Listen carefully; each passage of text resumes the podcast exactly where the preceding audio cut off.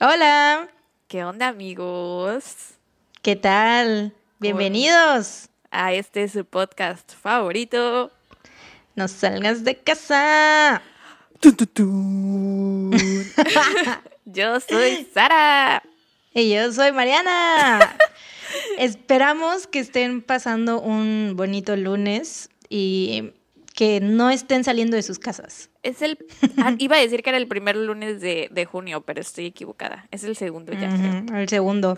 Dios Oigan, mío. amigos, este episodio vamos a ser como muy breves con el intro porque las dos traemos historias muy jugosas. Bastante Entonces, largas. este, este episodio es patrocinado por ustedes. Bueno, no, realmente nuestros episodios son patrocinados por nuestros Patreons, ¿no? Ya lo saben. Pero este episodio, los casos Sí. fueron seleccionados por ustedes vía Instagram. Y cuando digo seleccionado, pues es como un término muy vagamente usado porque realmente es como que ustedes nos dieron opciones y nosotras seleccionamos dentro de esas opciones, pues lo que más, las historias que más se nos antojaban contar y pues ya. Vamos a decirles, vamos a darle como un shout out a las personas que nos sugirieron los dos casos que vamos a contar hoy. En mi caso fueron Pati-Denise y Miso Brinonat, que me sugirieron que contara el de Didi y Gypsy Rose Blanchard. Y el mío fue sugerido por for.an-02 y Kime Escobar GT. Saludos. Saludos. Y ahorita, ahorita que lo diga yo ya van a saber cuál. Bueno, ustedes obviamente seguro ya saben cuál es, ustedes dos personas, pero pues ya ahorita que diga el mío, pues ya sabrán cuál. Recuerden seguirnos en Instagram, hacemos este tipo de dinámicas, cada, lo vamos a hacer cada 10 episodios de que ustedes voten y nosotras escojamos.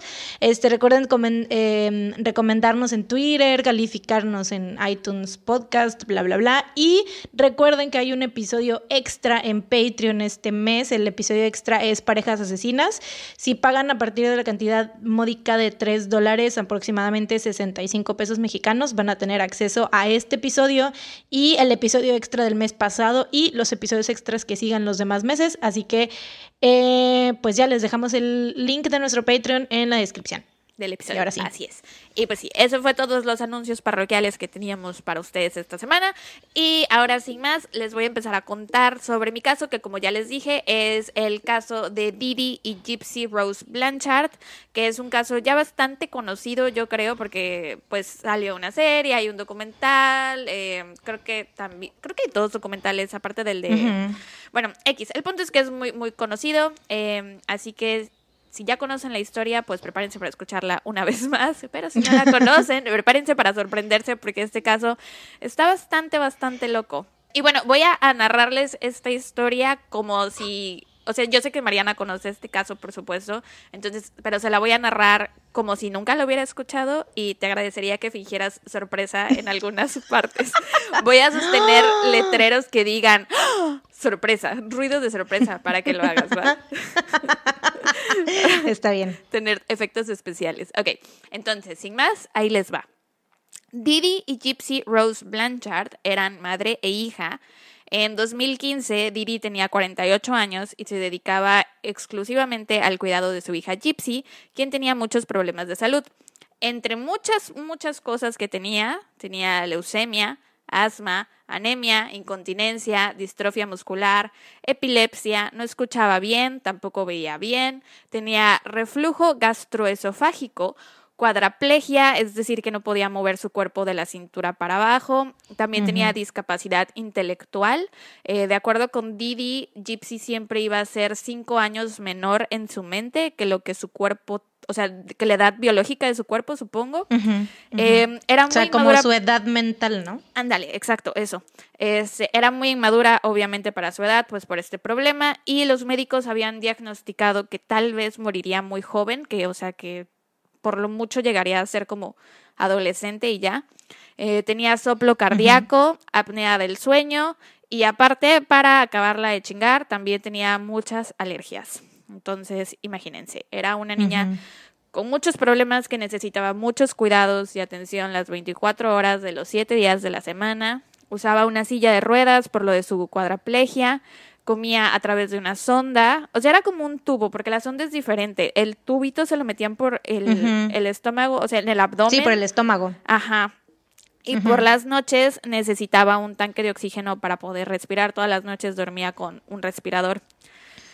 Y pues bueno, vivían en Springfield, Missouri, en una casita rosa. Esa casa, de hecho, se las construyó Habitat for Humanity o Habitat para la Humanidad, que es una organización sin fines de lucro que con ayuda de voluntarios construye viviendas para personas de escasos recursos en diversos países del mundo.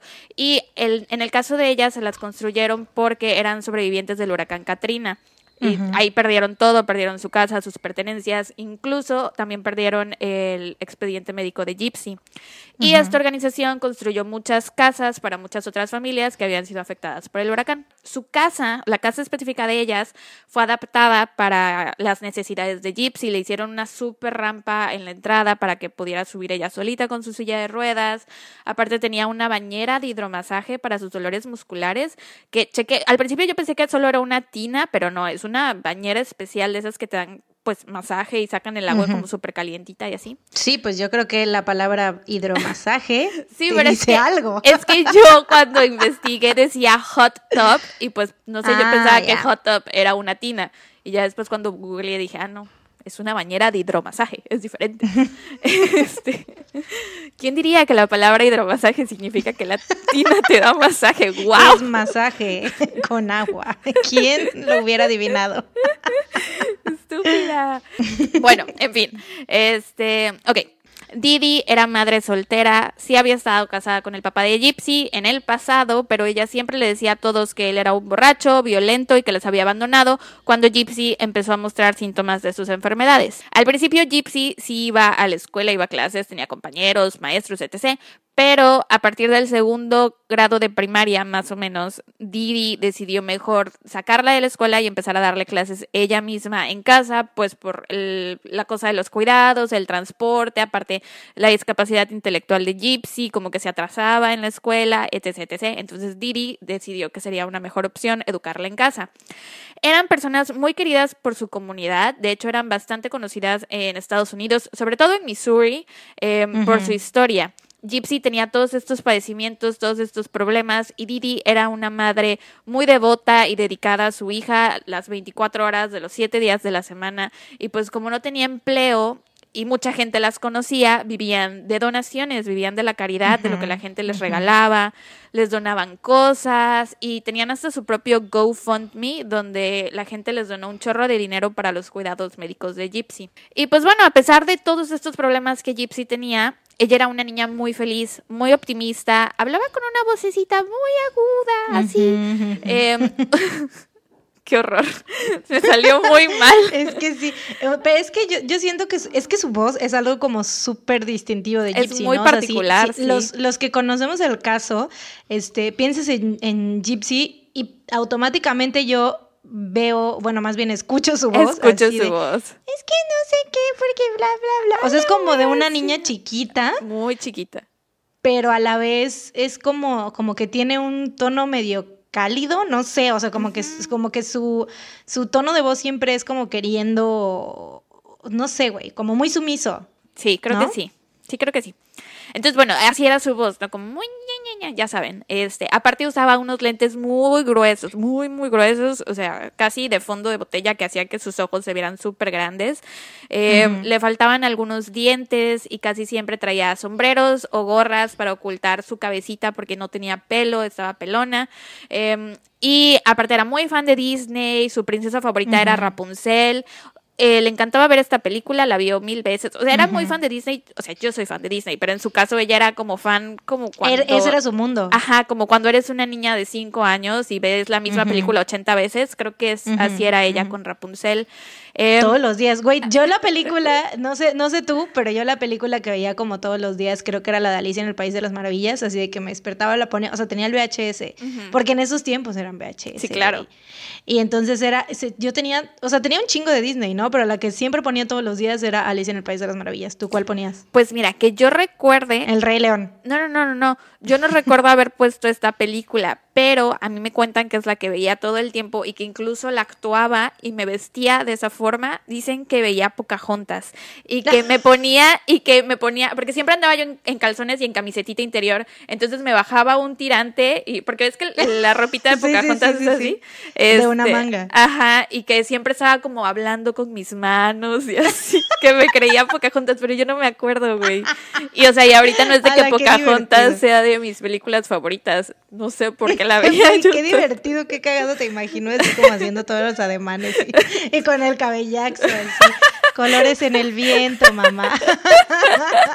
Así tal cual era, güey. Si encuentro una foto de mí, de así de la camisetita, te la voy a enseñar. Este, pero bueno, sí, ella, su caso era Rapunzel, ¿no? Le encantaba. Y viajaron mucho a Disney. Pero era, era Rapunzel, pero no la versión, o sea, es, la de... Ajá, Tangled, enredados. ajá, enredados, sí, tienes razón, enredados. Este, pero su princesa favorita era Rapunzel. Entonces, viajaron muchas veces a Disneylandia en viajes patrocinados. Em, se hospedó en la casa de Ronald McDonald, que yo no sabía qué era, pero es como un hospital, fundación, hotel para jóvenes menores de 21 años y ahí se pueden hospedar con sus familias. O sea, me imagino que es como un hospital, pero ha de ser como divertido, la versión divertida de un hospital. Entonces, la versión Disney. Ajá. Este, y como tenía leucemia, cáncer, eh, pudo tener su deseo en Make a Wish, que es esta fundación que le cumple deseos a los niños que tienen cáncer. Y bueno, su deseo fue conocer a Miranda Lambert, que es la cantante de country. Eh, hay una foto de ellas dos juntas y también tiene una foto con Blake Shelton, que también es famosillo y es el esposo, o era el esposo de Miranda Lambert, no sé si siguen juntos. Y bueno, ellos dos le dieron a Gypsy y a su mamá un cheque por 3.500 dólares, que son como 70 mil pesos. Y también encontré una foto de Gypsy con Elijah Wood, o sea, con Frodo, y también con el actor que hace de Sam, que no me acuerdo ahorita de su nombre, pero pues no sé de dónde los conoció a ellos. Ay, lo amo mucho ese actor. Güey, ala, qué chido, güey. Ya sé, güey. Me imagino que también debió haber sido por una de estas fundaciones. Entonces, bueno, aunque puedes ver, o sea, como todos podemos ver, su situación era difícil porque tenía, porque tenía todas estas enfermedades, pero pues les iba dentro de lo que cabe bien, eran muy felices, eran mejores amigas, siempre estaban juntas en todas las entrevistas, salen tomadas de la mano, eran muy cercanas. Em, pero todo cambió el 14 de junio del 2015. Resulta que Gypsy y Didi tenían una cuenta de Facebook juntas em, y ese día, a las 3.32 pm, alguien escribió desde su cuenta en su muro, o sea, como un estado puso That bitch is dead. O sea, esa perra está muerta. Y pues a los conocidos de Didi se les hizo, bueno, de Didi de Gypsy se les hizo súper raro porque pues no era el lenguaje que ellas usaban, entonces pensaron que a lo mejor alguien las había hackeado o no sé, que estaban viendo una película o lo que sea, ¿no? Pero bueno, ese, ese estado sigue arriba, sigue en Facebook, lo puedes buscar, eh, chequé y tiene 165 comentarios, o sea, ya no puedes comentar, esos comentarios son de ese día nada más y ha sido compartido 83.112 veces, güey, ese estado, ya sé. La madre. Es que, es que pues marca eh, un momento como súper... Sí, es el momento. Sí. Sí cuando vas leyendo los comentarios, pues ves esto que te digo, ¿no? Que la gente estaba como confundida. Pero después, en la misma publicación, alguien desde la cuenta de Gypsy y Didi comenta, o sea, en esa misma publicación pone el siguiente comentario. Acuchillé a esa cerda gorda y violé a su dulce e inocente hija. Gritó muy fuerte. LOL. Entonces, después de esto, obviamente, los vecinos, eh, amigos, lo que fuera, los contactos de los contactos de Didi Gypsy pues se preocuparon muchísimo. Intentaron contactarse con ellas por teléfono, pero nadie les contestaba, así que decidieron llamar a la policía. Y en lo que llegaba la patrulla, algunos de sus vecinos fueron a su casa a ver qué es lo que estaba pasando. Didi tenía una camioneta especial para la silla de ruedas de Gypsy. La camioneta estaba fuera de la casa. Así que, o sea, Gypsy no se hubiera podido mover sin esa camioneta y Didi nunca hubiera dejado a Gypsy sola en la casa. Entonces los vecinos asumieron que ellas tendrían que estar juntas en la casa. Pero tocaron y tocaron y tocaron y nadie les abría. Y las cortinas estaban todas cerradas, así que no había forma de ver por las ventanas, a ver si estaban en casa o no. No había forma de saber si estaban bien o no. Resulta que llega la policía, pero necesitaban una orden de registro para poder entrar y ese trámite de la orden de registro tomó un tiempo, entonces hasta las 11 de la noche pudieron entrar a la casa y al entrar a la casa descubren el cuerpo sin vida de Didi Blanchard. Estaba acostada boca abajo en la cama de su habitación y había sido apuñalada repetidas veces, sobre todo en la espalda y en el cuello.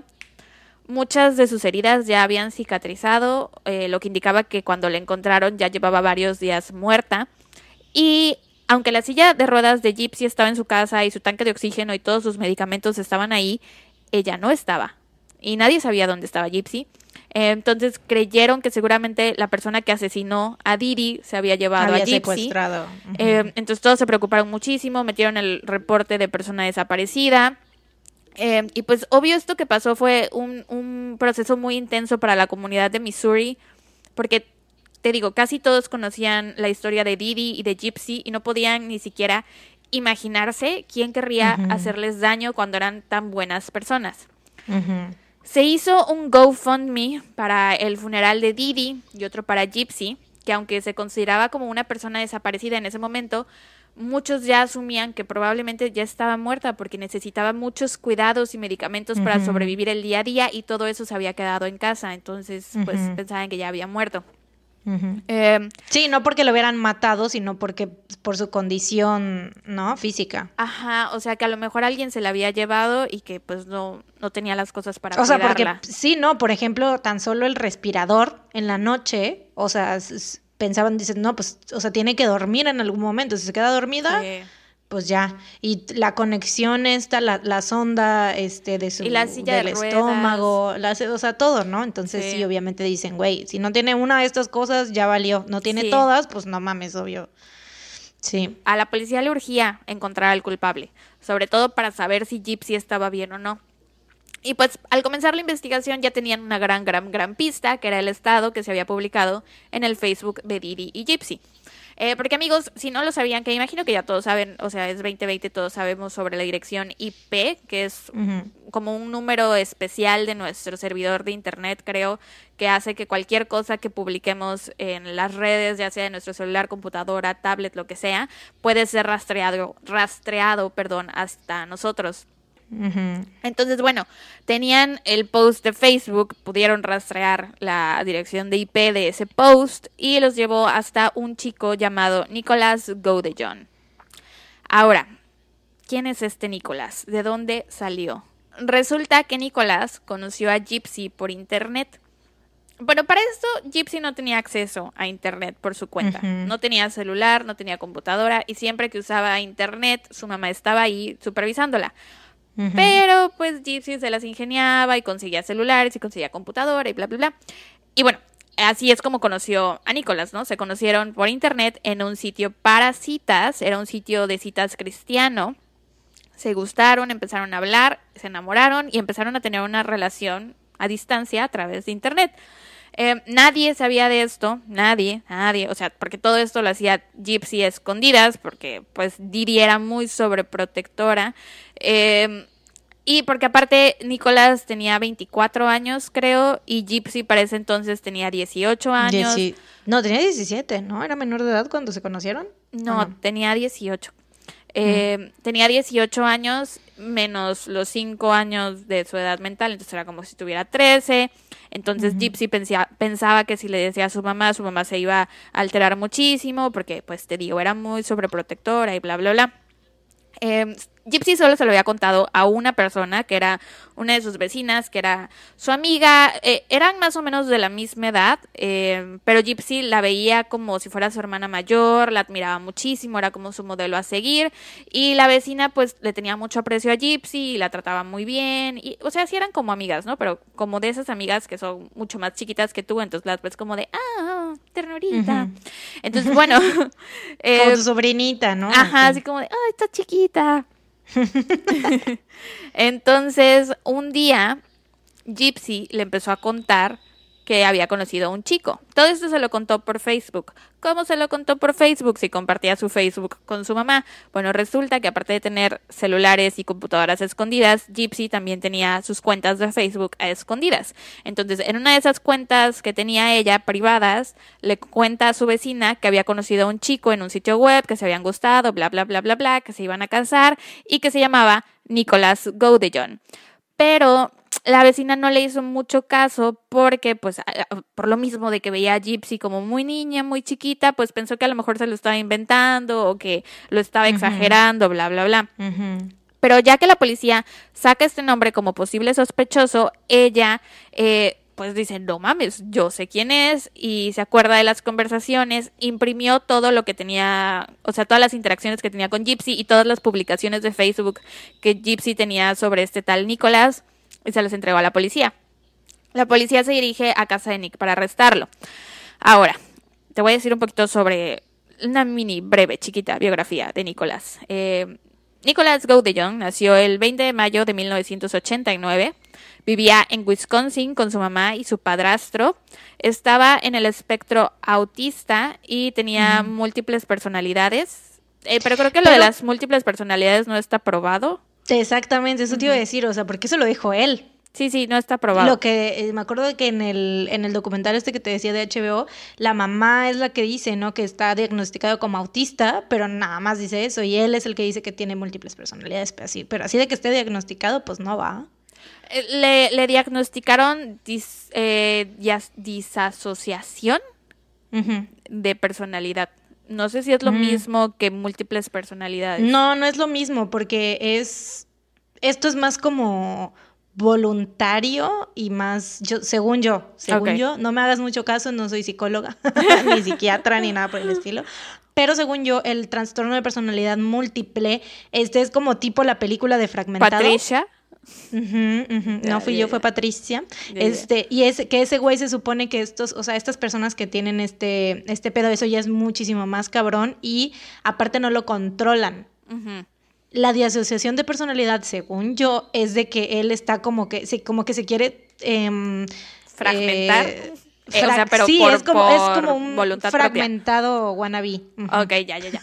Bueno, sí, yo leí, yo leí en, Wikipedia que eso era lo que le habían diagnosticado, la disasociación, no sé cómo se pronuncia, pero eso. disociación. Eso, disociación. o disasociación, no sé. Bueno, ya saben, eh, creo que ustedes mm, tampoco saben. no somos científicas. no están aquí para datos científicos, ¿verdad? en fin, eh, bueno, tenía eso. Pero lo que sí era seguro es que estaba en el espectro autista. Em, aparte, tenía antecedentes criminales. Lo habían arrestado en el pasado por ver pornografía y masturbarse en un espacio público. Creo que dentro de un McDonald's, la verdad, no sé, pero. what the fuck. Eh, y pues sí, la policía se dirige a su casa y cuando llegan lo encuentran y él enseguida se declara culpable y lo arrestan y todo. O sea, dijo, sí, sí, yo fui. Eh, Encontraron a Gypsy también en su casa y estaba bien, safe and sound. El detalle es que esta Gypsy era una Gypsy muy distinta a la Gypsy que supuestamente estaban buscando. Esta Gypsy traía peluca, una peluca rubia, y aparte podía caminar. Entonces, la policía los lleva a los dos a la estación, donde los interrogan por separado empiezan a preguntarle a Gypsy si sabe lo que le había pasado a su mamá y Gypsy insistía que no. Eh, todo el proceso de interrogación de los dos está en YouTube por si lo quieren ver. Eh, entonces Gypsy estaba negándolo todo, pero en la otra habitación donde tenían a Nick, donde lo estaban interrogando, Nick lo confesó todo. Nick dijo que él había matado a Didi porque Gypsy se lo pidió y que ella fue la del plan y que él nunca lo habría hecho si Gypsy nunca se lo hubiera pedido. Eh, y es aquí donde viene el giro inesperado de la historia. Que si no conocen la historia, prepárense porque es muy impactante, pero si ya conocen la historia, pues no es la gran cosa. pero resulta que Gypsy nunca estuvo enferma. ¿Qué? De nada. Exacto. ¿Qué? Shocking. Eh, estaba perfectamente sana. Todas las enfermedades que supuestamente tenía, nunca las había tenido. Todos los tratamientos que le hacían, nunca los había necesitado. No necesitaba la silla de ruedas, ni, la, ni el tubo para comer, ni el tanque de oxígeno, ni la tina de hidromasaje. No necesitaba nada. Todas, todas sus enfermedades habían sido invento de su mamá. Resulta que Didi tenía algo llamado síndrome de Munchausen por poder, que es, según Wikipedia, un trastorno en el que una persona, generalmente la madre del niño, deliberadamente causa lesión, enfermedad o trastorno a otra persona, generalmente el niño. Puede ser atribuida a un modelo de socialización que anima a la mujer a buscar la compasión y la ayuda de otros y es una forma de maltrato infantil. Entonces, vamos a ver todo lo que hizo nuestra querida Didi. Didi nunca le dijo... querida su puta madre, güey. Uh, uh, fue como en forma de sarcasmo, ¿sabes? Como mm, nuestra mm, mm. querida Didi. Eh, bueno, Didi nunca le dijo su verdadera edad a Gypsy. Ella creía que tenía eh, en ese momento, o sea, en este, en este momento 19 años, pero resulta que en realidad tenía 23 años. No tenía ninguna discapacidad intelectual, tampoco tenía 5 años menos de edad mental, eso no, no existía todo había sido un invento de su mamá. Eh, o sea, Gypsy sí era muy madura para su edad y había muchas cosas que no sabía, pero era precisamente por la forma en la que Didi le estaba educando, ¿no? O sea, ella, era, ella era la que la trataba como una niña chiquita, entonces obviamente ella toda su vida, y eso fue lo único que ella vio, o sea, ese era su único referente, entonces pues obviamente actuaba como le decía, ¿no? Sí, y aparte como la saca de la escuela, ella es la responsable de su educación, de sus clases y bla, bla, y pues obviamente le dejó de dar clases. Em, entonces, aparte de que la trataba como niña, la vestía como, como niña chiquita, le ponía ropa de niña, eh, a veces la disfrazaba de princesa. Eh, aparte, Gypsy nunca tuvo leucemia. La razón por la que no tenía cabello en su cabeza era porque Didi se lo rapaba, Didi le rapaba la cabeza, le decía que de todos modos se le iba a caer y que era mejor raparla. Esto lo hacía obviamente para que la gente creyera que Gypsy realmente tenía leucemia por el tratamiento y bla, bla, bla, se le había caído el cabello, pero nada, o sea, no va y nunca. Em, aparte, por tanto medicamento que le daba, se le pudrieron los dientes a Gypsy eh, y es por eso que tenía, o sea, estaba medio chimuela, esos dientes que se le habían podrido se los tuvieron que extraer. Nunca había además el como no necesitaba esos medicamentos, en vez de obviamente mejorarla, porque no había nada que mejorar, la empeoraban, o sea, la enfermaban, ¿no? Sí, claro. Eh, nunca había necesitado el tubo para comer, o sea, podía comer perfectamente con su boca, eh, pero Didi la seguía llevando al médico para que le pusieran el pinche tubo, que aparte se lo tenían que cambiar a cada rato y que se lo cambiaban sin anestesia, güey.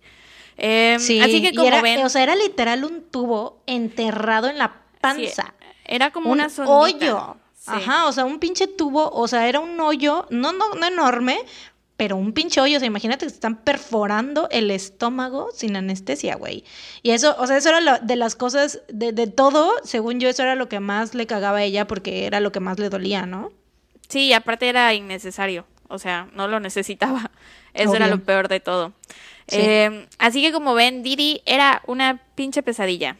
Eh, ahora hablemos un poco de su pasado, porque evidentemente no era la perita en dulce que sus conocidos creían, ni la madre sacrificada y desinteresada que todos pensaban. Resulta que aparte de todo esto que ya les mencioné, tenía muchos otros pedos, muchos pedos. Em, había estafado en el pasado ya varias personas en distintos estados del país. La habían acusado por escribir cheques sin fondos.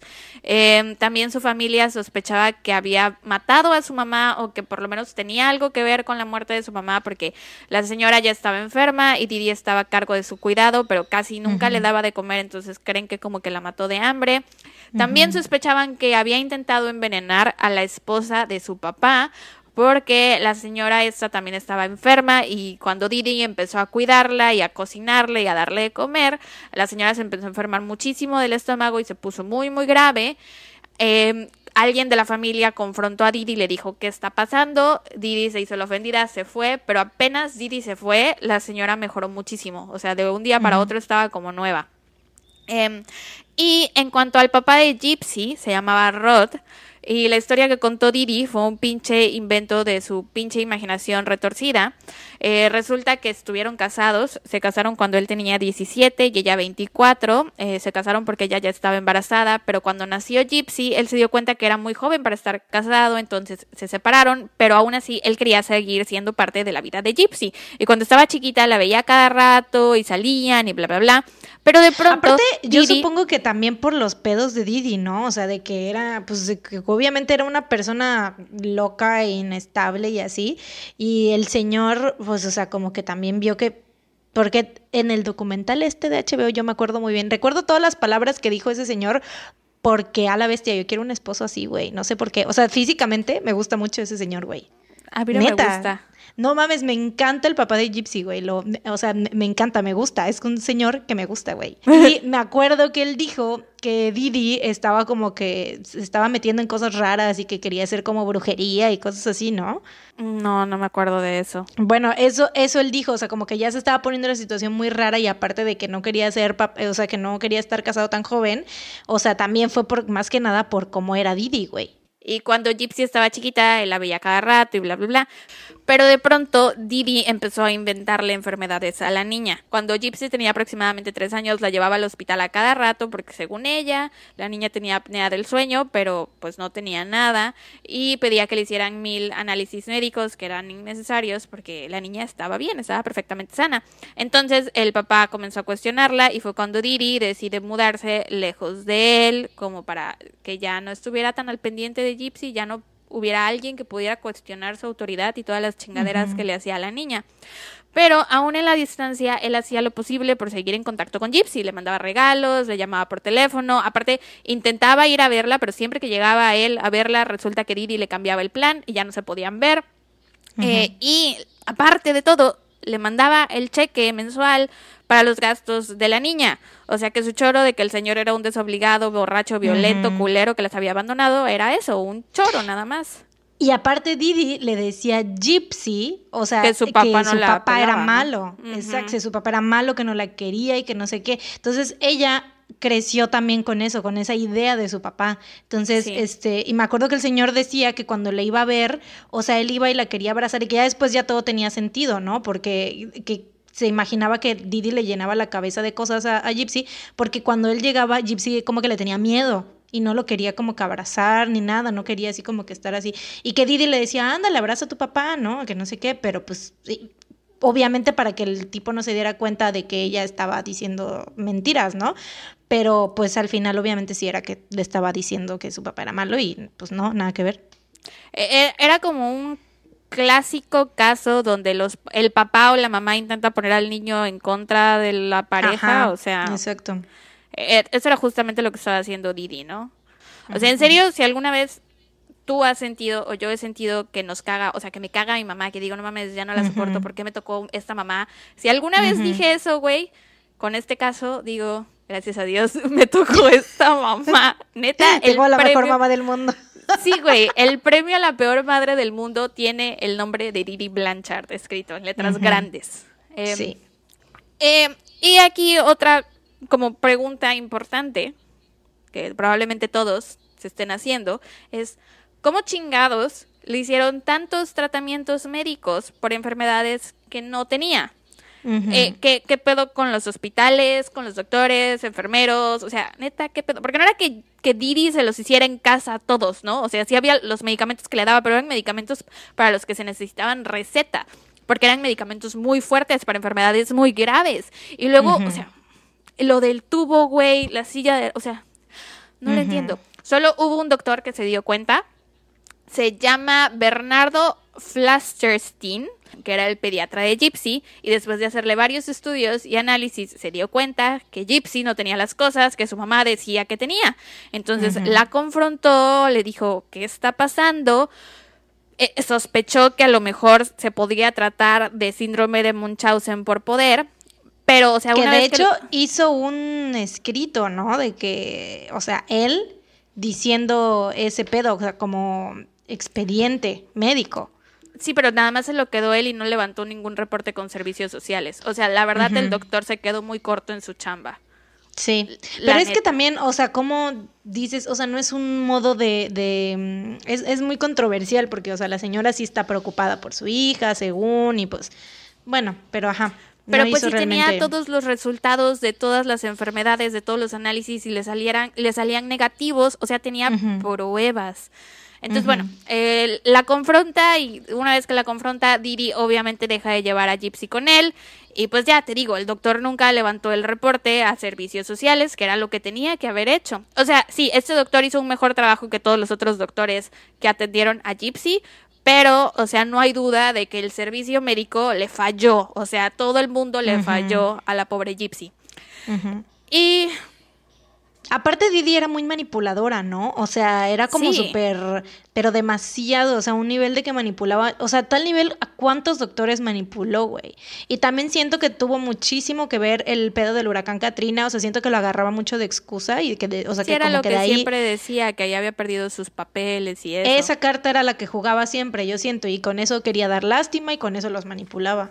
Eh, al principio Gypsy era muy joven para darse cuenta de lo que hacía su mamá, eh, pero conforme iba creciendo se daba cuenta que precisamente todos los medicamentos y todos los tratamientos que la iban a ayudar a mejorar no la ayudaban en nada, simplemente la hacían sentirse peor, o sea, la, la enfermaban. Pero Ujú. aún así, ella sí creía que tenía algunas de las enfermedades que decía su mamá. Lo único que ella sabía era que podía caminar. Eh, Pero de ahí en fuera, o sea, sabía que podía comer. Pero de ahí en fuera creía que tenía todo lo demás.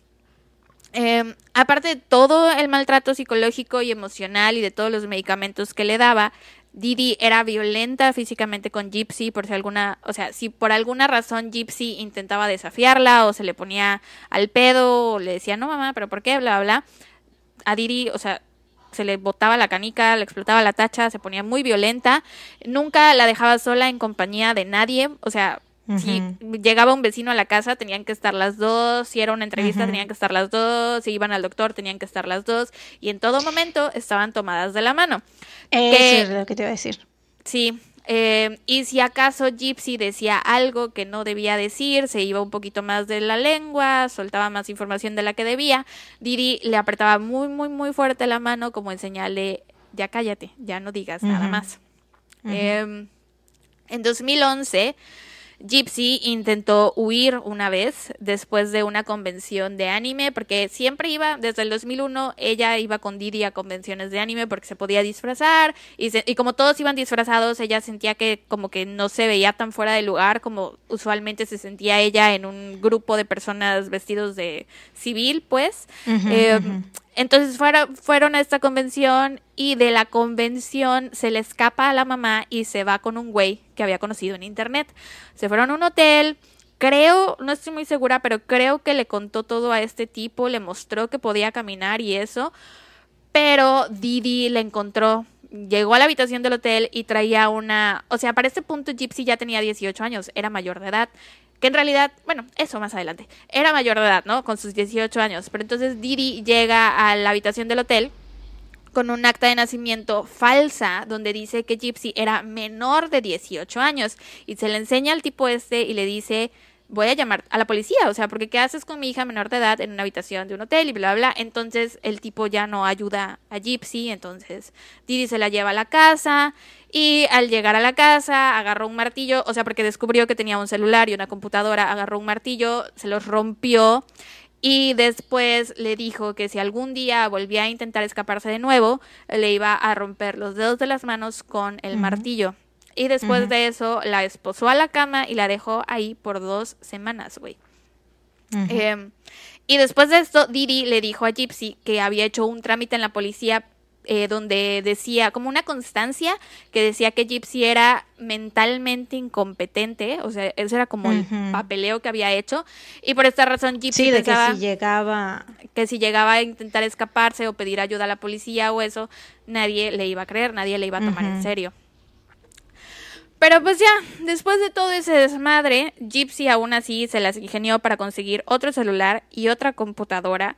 Eh, y cuando Didi se iba a dormir por las noches, Gypsy agarraba la compu y se ponía a chatear y bla, bla, bla. Eh, y fue así que en 2012 conoció a Nicolás. Eh, y se gustaron y comenzaron una relación.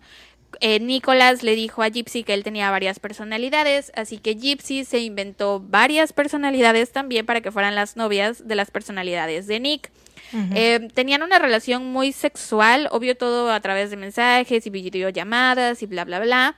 Eh, Nick le mandaba pelucas, le compraba ropa sexy a Gypsy y todo se lo mandaba a su casa para que se lo pusiera mientras hablaban, mientras se veían y eso. Y para este punto de su relación, Gypsy lo adoraba. Gypsy creía que era su príncipe azul, que la iba a rescatar de todos sus problemas, hasta hablaron de tener hijos y de cómo se iban a llamar, etc, etc.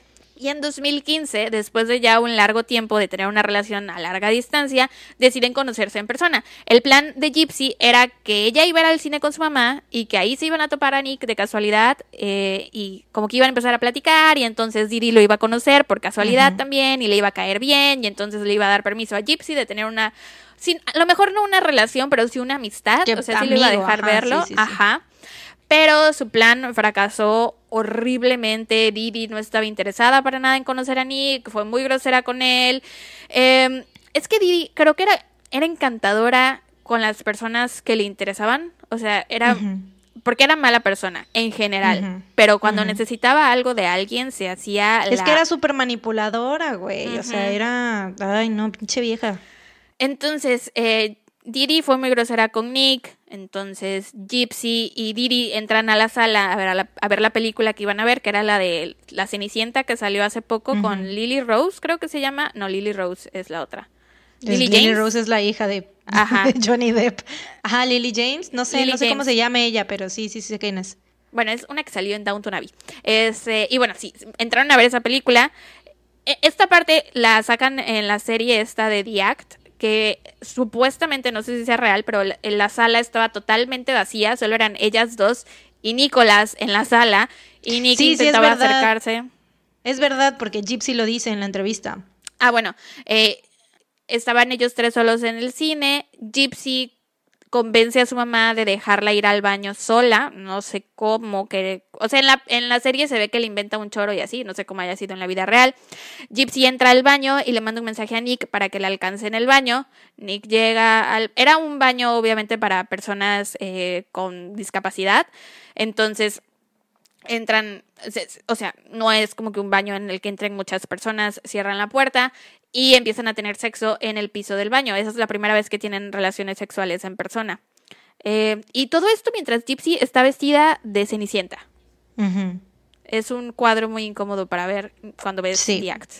Eh, al parecer, para este punto, Gypsy ya no creía que Nick era como que la gran cosa. Dijo que en persona no le parecía tan atractivo como por internet.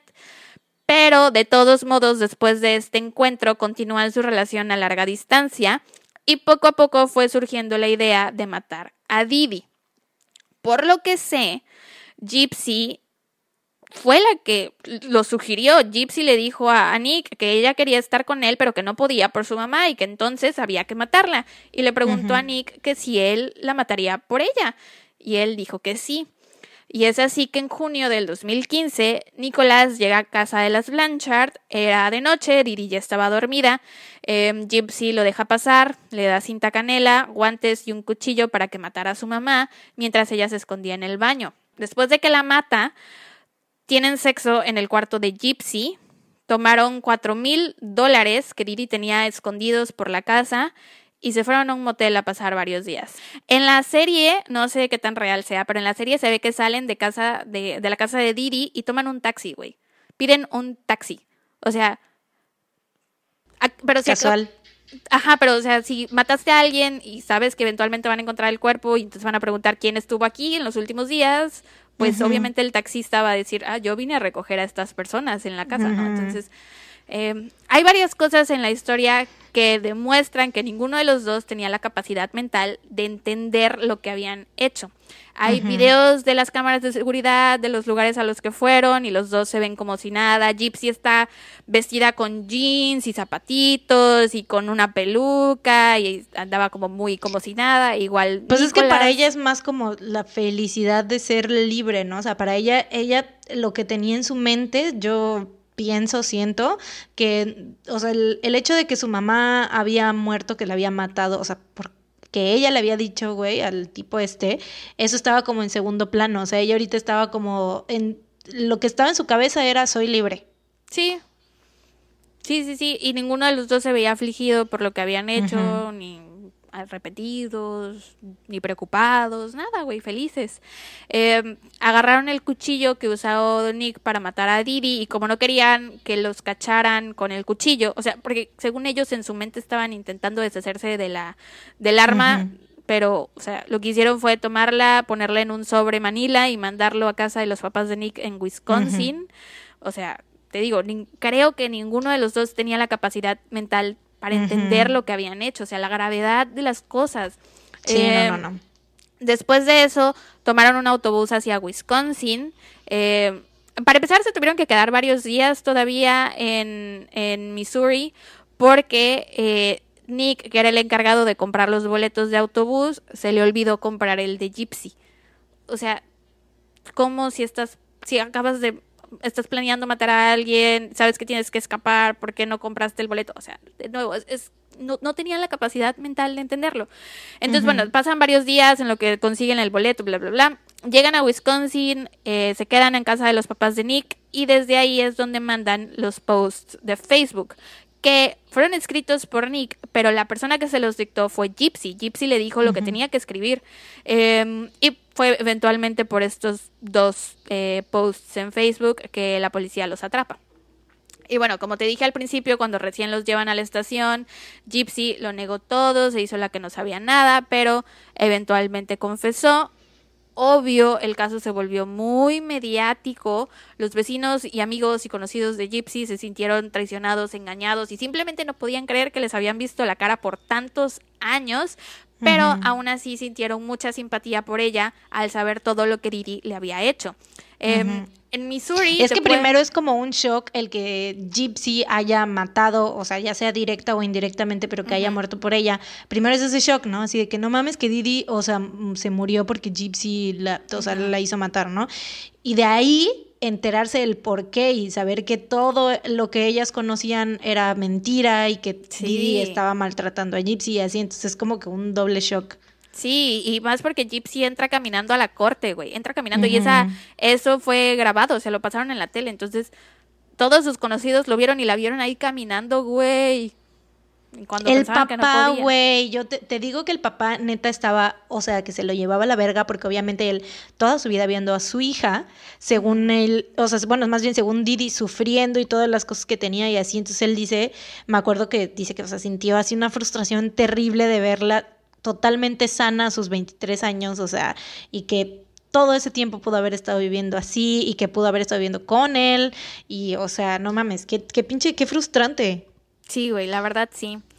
Pero al mismo tiempo pienso que su papá también le falló y le falló muchísimo, güey. O sea, si el señor desde chiquita empezó a sospechar, o bueno, tal vez esto es en retrospectiva, ya que sabes el final, pero pues si ya también el señor empezaba a sospechar que Didi le inventaba enfermedades, no sé. Pero es que no sabemos como el, el total de la situación. O sea, el vato tenía 17 años cuando se casó con ella, güey. En primera.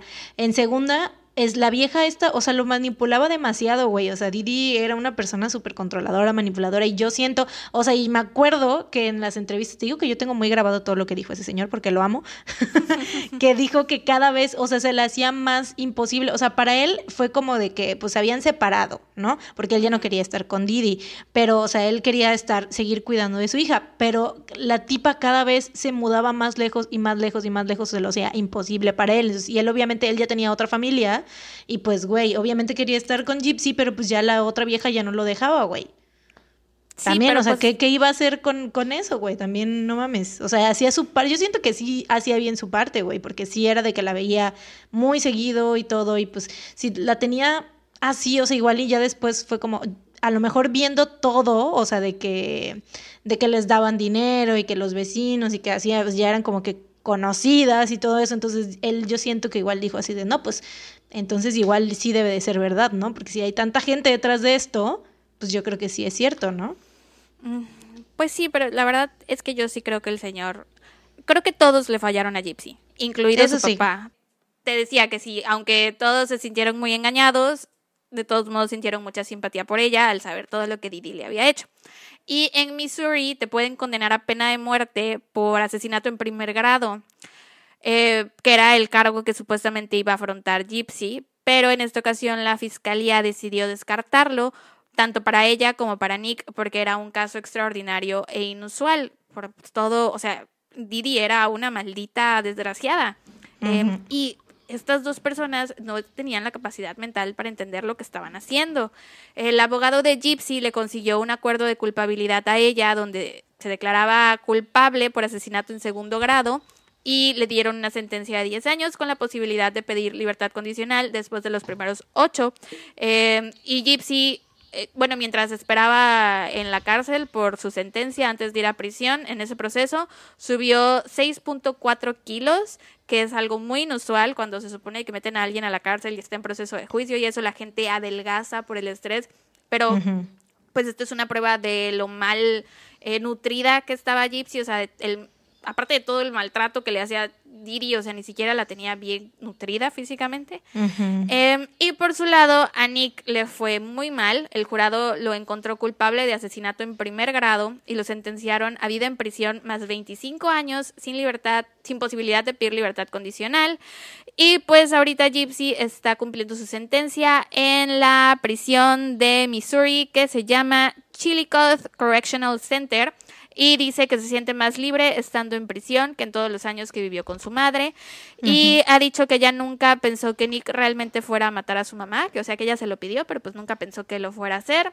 Y él, al parecer, Gypsy tiene comportamientos manipulativos y sociópatas, justo como su madre, lo cual es lógico por haber vivido tantos años con ella. Em, y puede pedir su libertad condicional en 2024. Y la verdad, yo no sé cómo le va a hacer, o sea, no sé cómo va a ser la reinserción de Gypsy a la sociedad em, después de vivir tantos años en una realidad tan enferma, o sea, la realidad que creó su madre era una realidad distorsionada, horrible y enferma. Después de eso, pasar a, prisión sin recibir ayuda psicológica. Yo personalmente creo que ninguno de los dos, o sea, bueno, tal vez sí necesitaban ir a prisión un poco, pero más que nada pienso que necesitaban eh, ayuda psiquiátrica, ayuda, psicológica, sí, claro. Los dos. Em, y pues sí te digo, no sé cómo va a ser cuando ella esté libre, o sea, si va a poder adaptarse a la sociedad o qué va a hacer, porque pues eh, obviamente Gypsy, a lo mejor sin saberlo, pero imita los comportamientos de su madre, está acostumbrada a que la gente haga lo que ella quiere, sabe cómo manipularlos y bla, bla. Y sobre todo que le den cosas. Sí, por mentiras, por mentir. O sea, que, le, que se le, mm, eh, ¿cómo se dice? Le recompensen. Que la premien, exacto, que la recompensen por decir mentiras. Sí. O sea, y de que sí, y tiene esa idea de que se puede engañar a la gente. Sí. Pero quién sabe, porque pues tiene a su papá, tiene esa familia, ¿no? O sea, está su papá y su madrastra, o sea, la esposa de, de su papá, y ellos han estado al pie del cañón todo el tiempo y se ve que cuando salga obviamente van a estar con ella y lo más probable es que se vaya a vivir con su papá. Y bueno, hay dos documentales, el de Mommy Dearest y Mommy Dead and Dearest, perdón, que es de HBO, pero lo pueden encontrar en YouTube. Y hay otro que miren, la verdad se me olvidó apuntar el nombre, pero se los vamos a dejar en, en Instagram, en las fotos. Y hay una serie con Joey King y Patricia Arquette, donde Joey King es Gypsy y Patricia Arquette es Didi. Eh, la pueden ver en Amazon Prime. Está buenísima la serie, son como 8 o 12 episodios nada más. Y em, la verdad es que está muy buena. Si la van a ver, no les recomiendo que la vean mientras comen algo o, hacen algo así, porque la serie te hace sentir muy incómoda, desagradable, o sea, ves todo lo que no, no, no, no, no, no la vean comiendo. Este.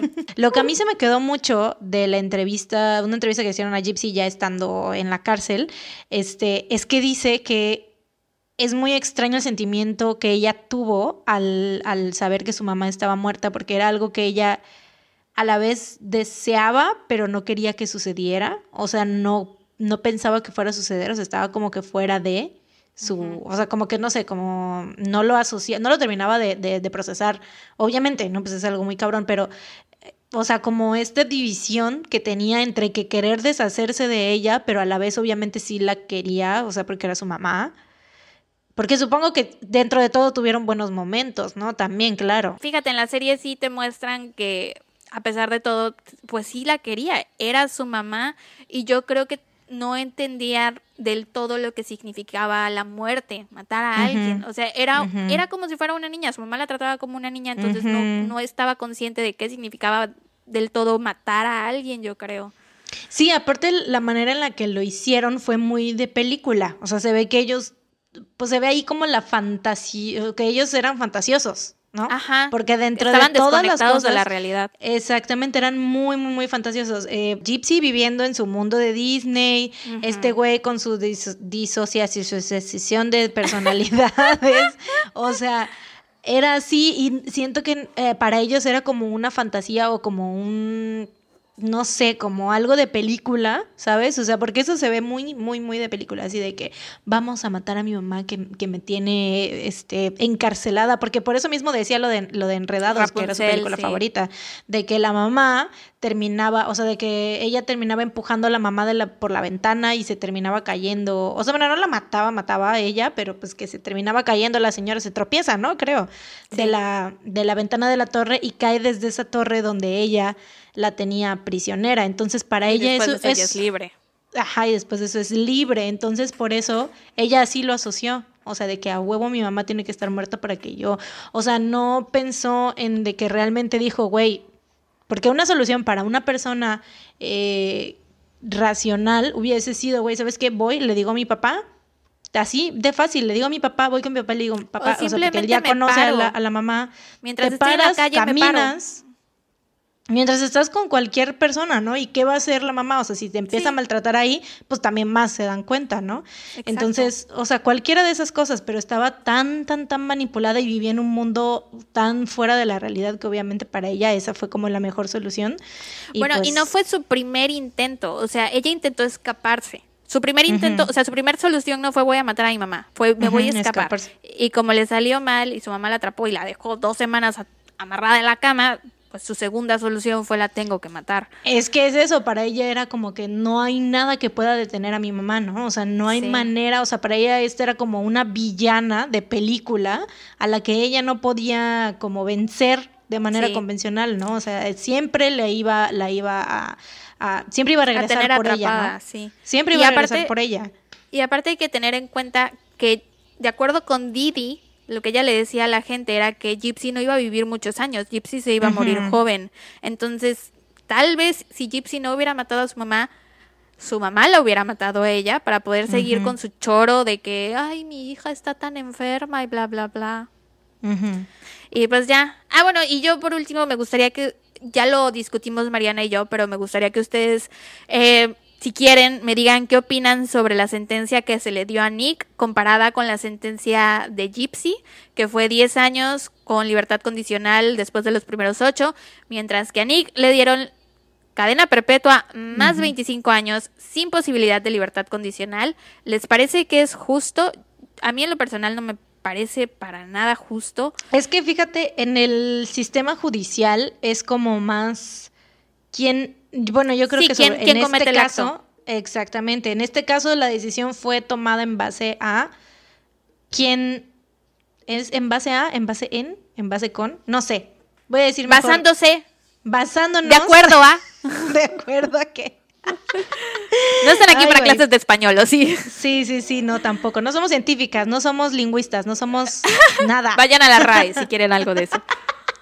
Este, no, pero, o sea, de que ya se me olvidó lo que estaba diciendo, güey. Lo que estabas diciendo es que el cargo, la pena Ah, sí, máxima sí, sí, es para la persona que comete el crimen. Porque él fue el que cometió el crimen, ¿no? o sea, él fue el que la cuchilló y no fue como de que un, Una nada vez, más un- sí, la mató, la mató, una la vez mató. fueron varias, pero también yo creo que con Gypsy había que tomar mucho en cuenta el toda la planeación que hubo, o sea, que no fue nada más como de que de repente le explotó la tacha y lo decidió, no, ya lo llevaba pensando, lo, o sea, tuvo muchos momentos para arrepentirse y decir, ¿sabes qué? No.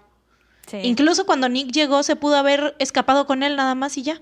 Y esa, y esa jalada que dijo de que ella se lo pidió pero nunca pensó que lo iba a hacer, pues no Güey, ¿cómo no vas a pensar que lo iba a hacer si entró a tu casa y tú le diste Le el cuchillo y las ajá, cosas? O sea, y no luego la escuchó gritar, o sea, eso ya no se los conté, pero ella estaba en el baño y escuchó a su mamá cómo, cómo Nick la estaba matando y no hizo nada tampoco. Que Pero- también esa parte yo siento que habla muchísimo de su discapacidad, o sea, no discapacidad porque no, no es discapacidad mental, pero de su, más bien de su, mm, eh, in- no sé, ¿Inestabilidad? de, este, mental o qué sé yo, porque ella dice que estaba en el baño y que no sintió nada, o sea, que estaba como que desa- desatada de la realidad.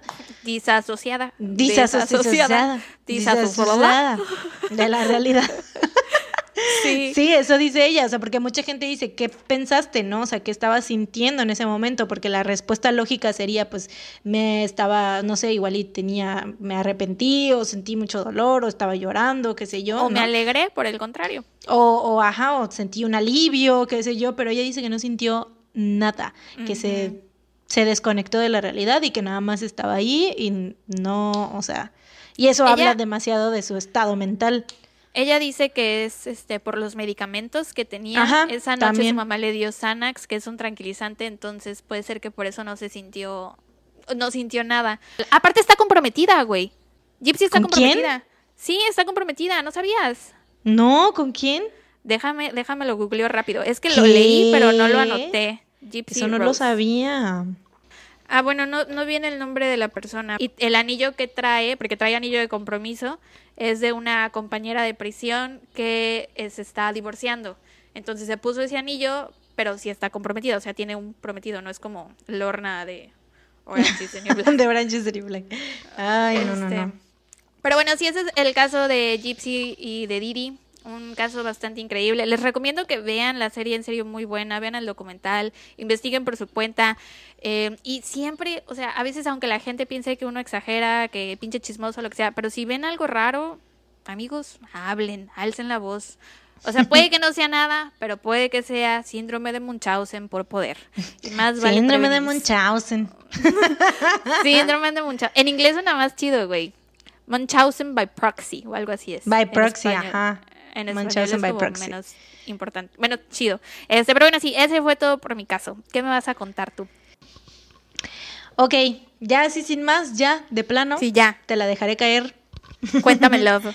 Ok, mi caso es súper conocido también. Les voy a hablar sobre el asesinato de John Bennett Ramsey. Ya sabía que lo ibas a contar, pero aún así. Shooketh, ¿verdad?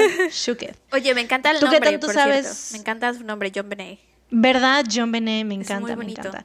Este, sí, aparte era, era muy, muy, muy bonita y hay como demasiada evidencia de lo bonita y, y carismática que era. Sí, pues era una Este, pageant girl. reina de belleza. Ahí voy, ahí voy, eso voy. Ok. Ok. El 26 de diciembre de 1996, a las 5.52 de la mañana, la policía de Boulder recibe la llamada de una madre desesperada. La madre era Patsy Ramsey, quien entre sollozos les dice en la llamada, Policía 755 de la calle 15, tenemos un secuestro, apúrense por favor, tenemos una nota que dejaron y nuestra hija no está. Ella tiene seis años, es rubia, seis años, por favor apúrense, oh por Dios. John Bennett nació en 1990 en Atlanta, Georgia, pero creció al lado de su familia en Boulder, Colorado. Era la más chica de los dos hijos de John y Patsy Ramsey. Tenía un hermano mayor llamado Burke. Su padre John era un empresario súper exitoso, dueño de su propia compañía tecnológica, lo cual le permitía darle a su familia una vida llena de comodidades y pues algunos lujillos, ¿no? Eh, Patricia o Patsy Ramsey era una ex reina de belleza que ganó el título de Miss West Virginia en 1977. Patsy tenía inscrita a John Bennett en concursos de belleza todo el año, por lo que su vida era pues muy agitada y por lo mismo hay muchísimo material de video y fotos donde se puede ver a la pequeña John Bennett en pasarelas vistiendo vestidos muy bonitos, cantando y bailando. Obviamente eso es lo que yo creo que todo el mundo lo asocia, ¿no? Con eso de que John Bennett era la, La reina la niña belleza. mm, La pageant Ajá, girl. la pequeña reina, la pequeña reina de belleza. No sé si han visto, yo me imagino que su vida era algo así como, si han visto Toddlers and Tiaras, algo así, ¿no? Este, pues de que, pues ya saben, de que las maquillan, les ponen así mil cosas y las hacen ver como que Muy más adultas. adultas, o sea, ajá, más de lo que, es, es como algo raro. A mí no me late. Es muy raro, a mí, a- sí, a mí tampoco, es como algo muy, no sé, es muy creepy, siento Demasiado. yo. Y sobre todo que sean las mamás las que les hacen este, hacer eso, pero bueno, cada quien. Sí, supongo que las mamás Ay, es- lo hacen con toda la inocencia del mundo, sin pensar en Claro, los y es toda una industria, o sea, hay un chingo de gente que lo hace, Sí. ¿no? O sea, y son concursos y pues hay premios, este, de dinero y todo eso, pero esta mamá, la señora esta Patsy, yo siento que lo hacía, obviamente, como ella había sido reina de belleza, quería que su hija su también ejemplo, estuviera metida en ese pedo, ¿no? Ajá, y de hecho John Bennett llega a decir, eh, bueno, una amiguita eh, dice que John Bennett le dijo así de que estos son mis trofeos, pero pues son más de mi mamá que míos, ¿no? Ujú. Pero ella era, mira, o sea, yo siento también que la razón por la cual es tan conocido este caso, aparte de que obviamente es, se trata de una familia rica, de que pues todas las eh, cosas que hay alrededor de la, de la evidencia de la escena del crimen, etcétera, es que la yo siento que la caris ¿cómo se ¿El dice? carisma? Caris- mm, el carisma. La carisma. La carismaticación. Hoy no sabemos hablar. No sabemos hablar, qué pedo. Este, el carisma de John Bennett se transmite muchísimo. O sea, tú tan solo ves una foto, ¿sabes? Eh, te pones a ver fotos de ella y yo siento que era una niña que tenía como un ángel y un... Una estrella. O sea, demasiado... exacto, siento que era como una muy, muy, muy, este...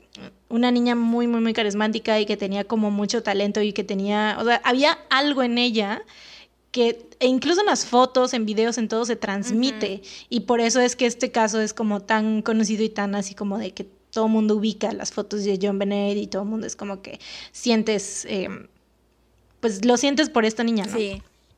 Bueno, em, regresando al día de los hechos, los Ramsey llegan a su casa el 25 de diciembre de 1996 después de una fiesta navideña en casa de unos amigos cercanos, o sea, 25 de diciembre, Navidad, I know, shocking, right? este, John Bennett ya estaba dormida, o sea, ellos llegan en su, en su camioneta y pues ella ya ves cuando estás chiquita que te, quedas dormida en el coche, ya venía dormida. Entonces su papá John y sobre todo después de fiestas de adultos, a mí me cagaba eso y ya sabes que siempre pues es como de que al principio sí estás jugando y todo, pero ya luego ya te quedas bien Te juntas las dos sillas y te este, duermes. entonces, este, ya venía dormida, entonces su papá John la baja del auto cargando y sube a acostarla a su cuarto, ¿no? Poco después todos los miembros de la familia se van a dormir. Patsy Ramsey despierta aproximadamente a las cinco y media de la mañana, por ahí así, baja las escaleras para hacerse un café. Y es ahí donde encuentra una nota de rescate de tres hojas, ahí en las escaleras, en uno de los peldaños, que decía lo siguiente. Y estaba, esta, esta nota estaba escrita como con un Sharpie, una pluma. Este, no, no pluma, un plumoncillo. Este, dice lo siguiente. Tomo aire porque esta pinche. ¿Vas a leer las tres páginas? Larga. Voy a leer las tres páginas lo más rápido posible. ok. Es que neta tienen que escuchar la ridiculez, o sea, toda la ridiculez. Yo siento que es muy, muy, muy ridículo. Ok. Señor Ramsey, escuche con atención. Desde ahí, güey. Está leyendo una, nota, güey. Escucha con atención lo que, esto, lo que está escrito en este papel. Dice, somos un grupo de individuos que representa una pequeña fracción extranjera. Respetamos su negocio, pero no el país al que sirve. En este momento tenemos a su hija en nuestra procesión. Ella está salvo e ilesa y si quiere que ella vea 1997 debe seguir nuestras instrucciones al pie de la letra. Usted va a retirar 118 mil dólares de su cuenta, 100 mil estarán en billetes de 100 y los 18 mil restantes en billetes de 20. Asegúrese de llevar un maletín de tamaño adecuado al banco. Cuando llegue a su casa pondrá el dinero en una bolsa de papel café. Yo lo llamaré entre las 8 y 10 de la mañana para darle las instrucciones de entrega. La entrega va a ser exhaustiva, así que le aconsejo que esté descansado. Si lo monitoreamos obteniendo el dinero temprano, tal vez le llamemos temprano para arreglar una entrega temprana del dinero y por lo tanto una entrega temprana donde recoja a su hija. Cualquier desviación de mis instrucciones resultará en la inmediata ejecución de su hija. También le serán negados sus restos para un entierro apropiado. A los dos caballeros cuidando a su hija no, le cae, no les cae particularmente bien, así que le aconsejo que no los provoque. Hablar con alguien sobre su situación, ya sea la policía, el FBI, etcétera, resultará en la decapitación de su hija. Si lo atrapamos hablando con un perro callejero, ella muere.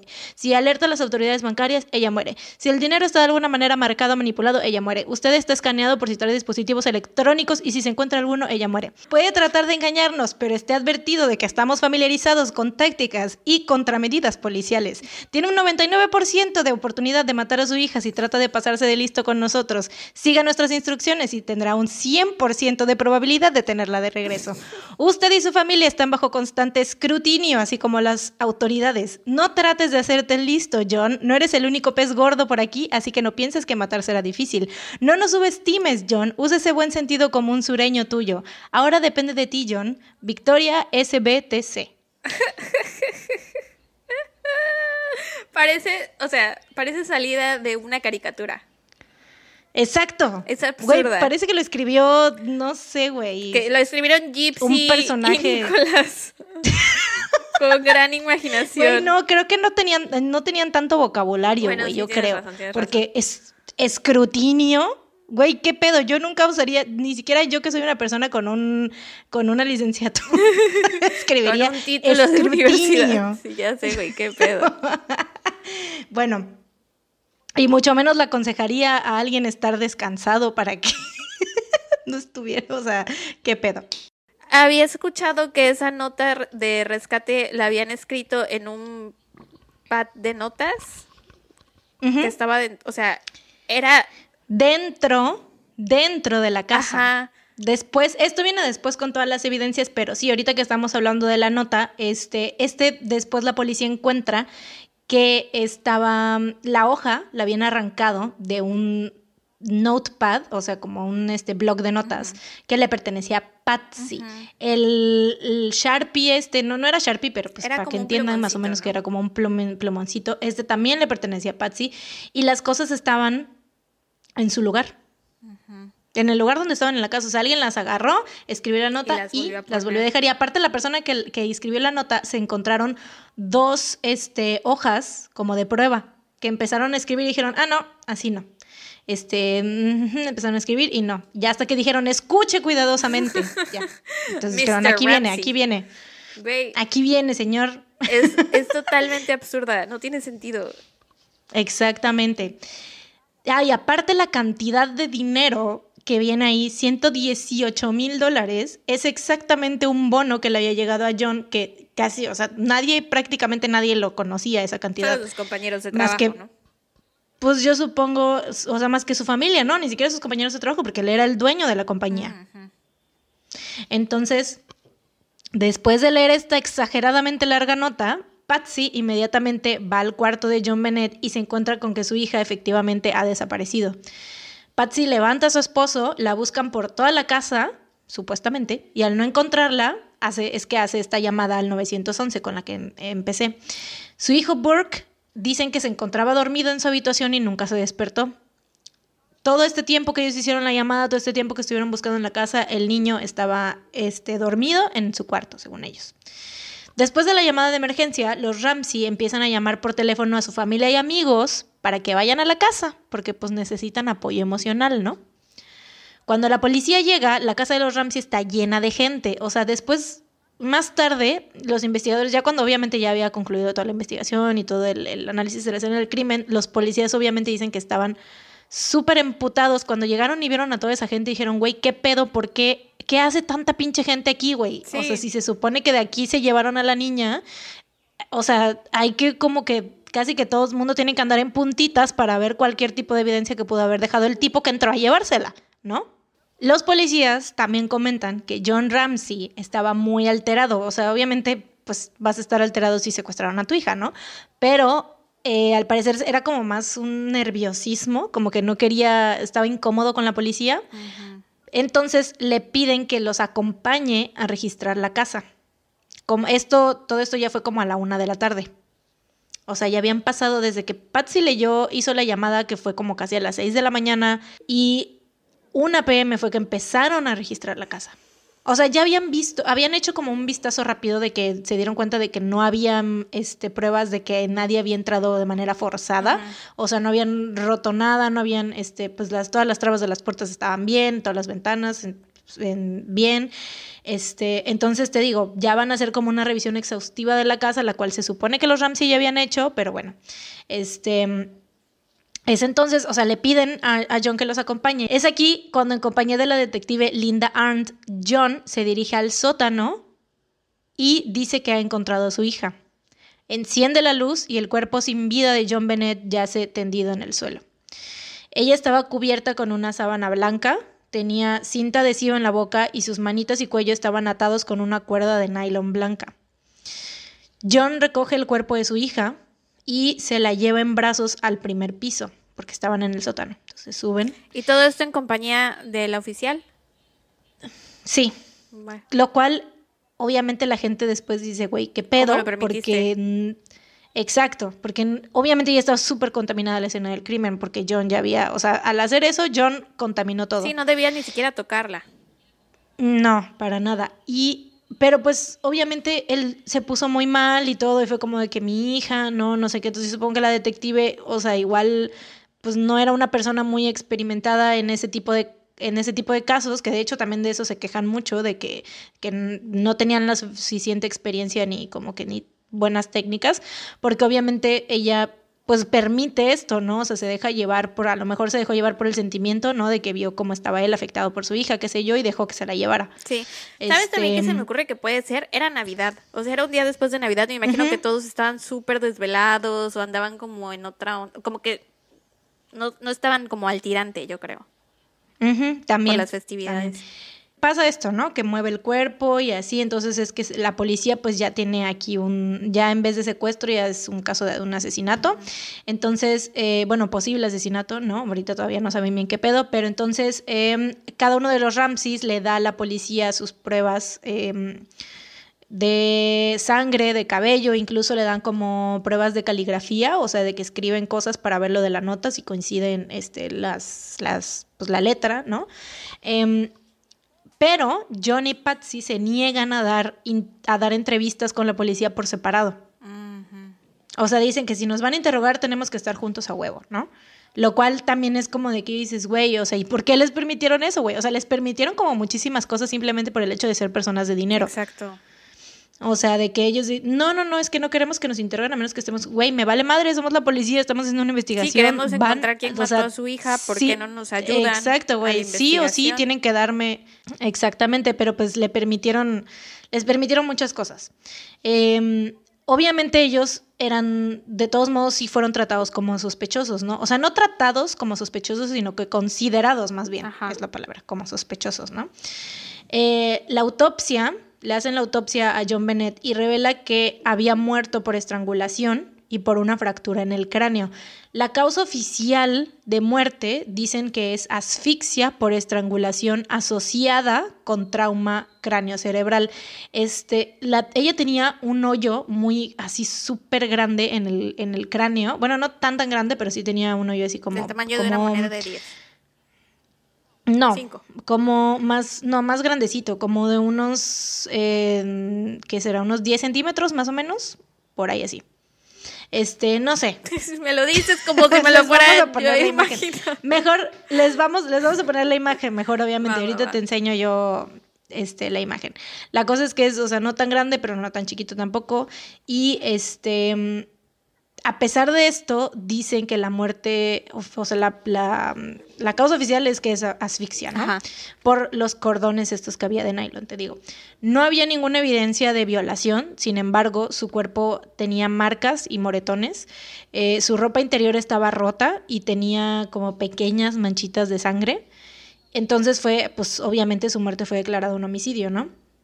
En la escena del crimen se encuentra un garrote, entre comillas, que no sé, o sea, garrote le dicen los gringos, güey, yo no sé porque para mí garrote es como un como un mazo, ¿no? Ajá. Como un pedazo de palo, o sea, aquí en México eso es, no sé, en el resto de Latinoamérica, pero pues ya sabes, este hay una canción del garrote, ¿la, la has escuchado? La de la cumbia del garrote. No sé.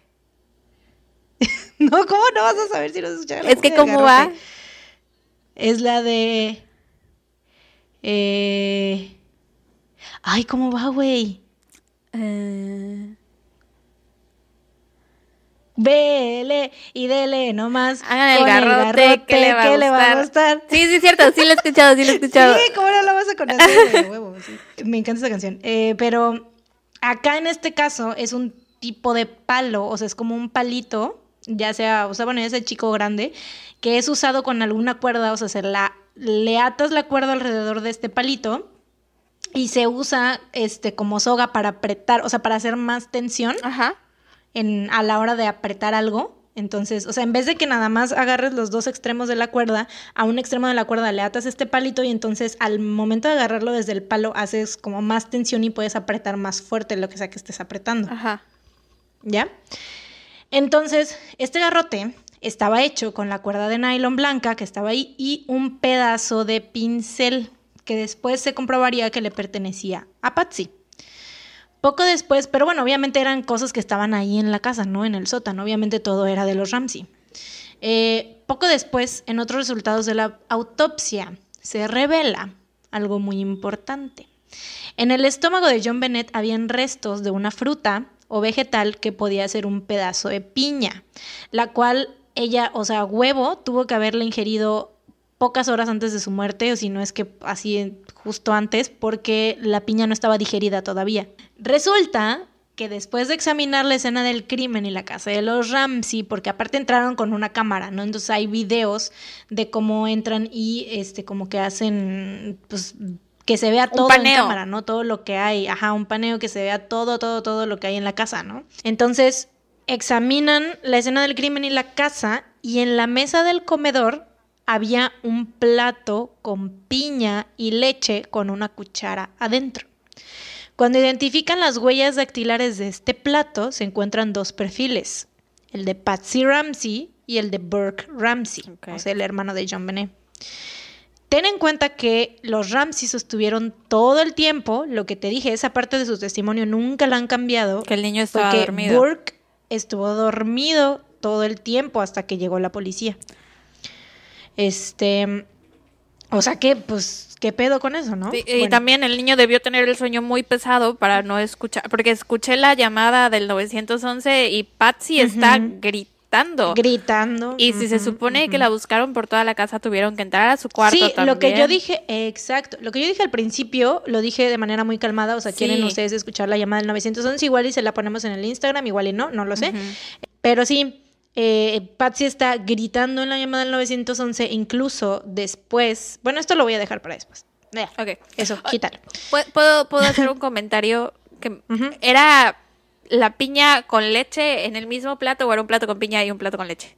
No, como si fuera cereal. Qué asco. Sí. o bueno, no sé, nunca lo he probado. Pues no, yo tampoco sé qué pedo, pero era la leche con la piña ahí en el mismo plato. Bueno. Las pruebas de sangre en la ropa interior, ves que te dije que tenía unas manchitas.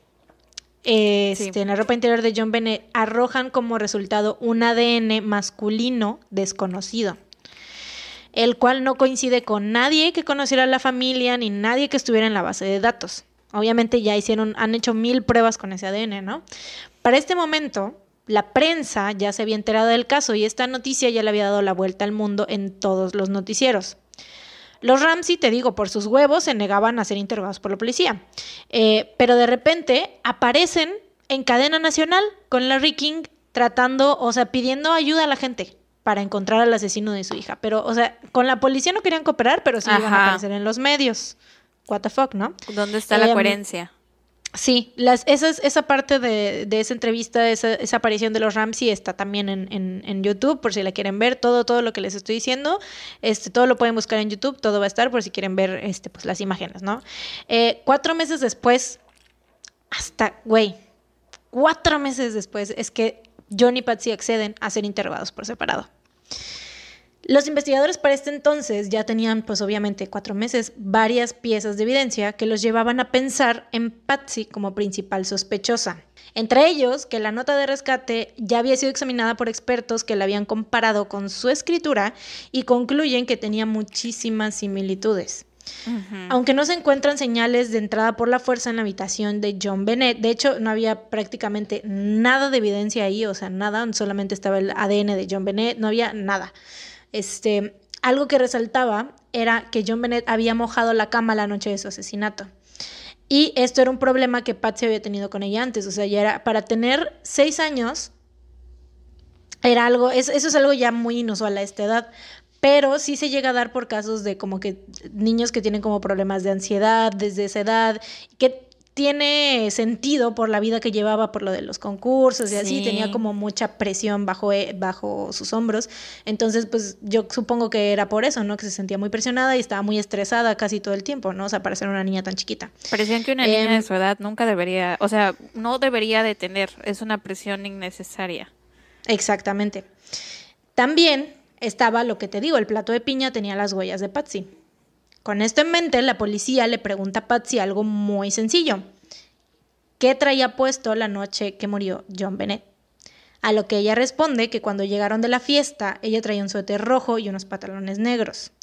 Que llegó a cambiarse su ropa interior, o sea, que no sé si se bañó o no, pero llegó a cambiarse la ropa interior, pero se volvió a traer, se volvió a poner la misma ropa que traía en la fiesta, según ella. A lo que los detectives después, pues es, dicen que les hace súper raro que se haya puesto la misma ropa y obviamente que dicen que a lo mejor no quiso decir que pues había traído la misma ropa toda la noche porque había estado despierta toda la noche. Entonces, esta es como que una de las conclusiones a las que llegaron por ese simple comentario, ¿no? Pues es que es ilógico que te cambias la ropa de una fiesta, a menos que sea tu, tu outfit favorito y seas una persona muy obsesiva. No, y aparte para dormir, o sea, porque se supone que ya se iba a dormir, ¿no? Entonces, o sea, si te bañaste ya como que, ay, me voy a bañar para, para irme a dormir, o me voy a cambiar de ropa, o sea, me voy a cambiar de ropa interior, pues te pones la pijama, ¿no? O sea, es lo más lógico. Sí, la única razón. que duermen en calzones, pues duermes en calzones, pero güey. la única razón por la que creo que alguien amanece con la misma ropa de fiesta es porque llegas y te quedas jetón así. Y al día siguiente te despiertas así. O que estuviste despierto, no dormiste, ¿no?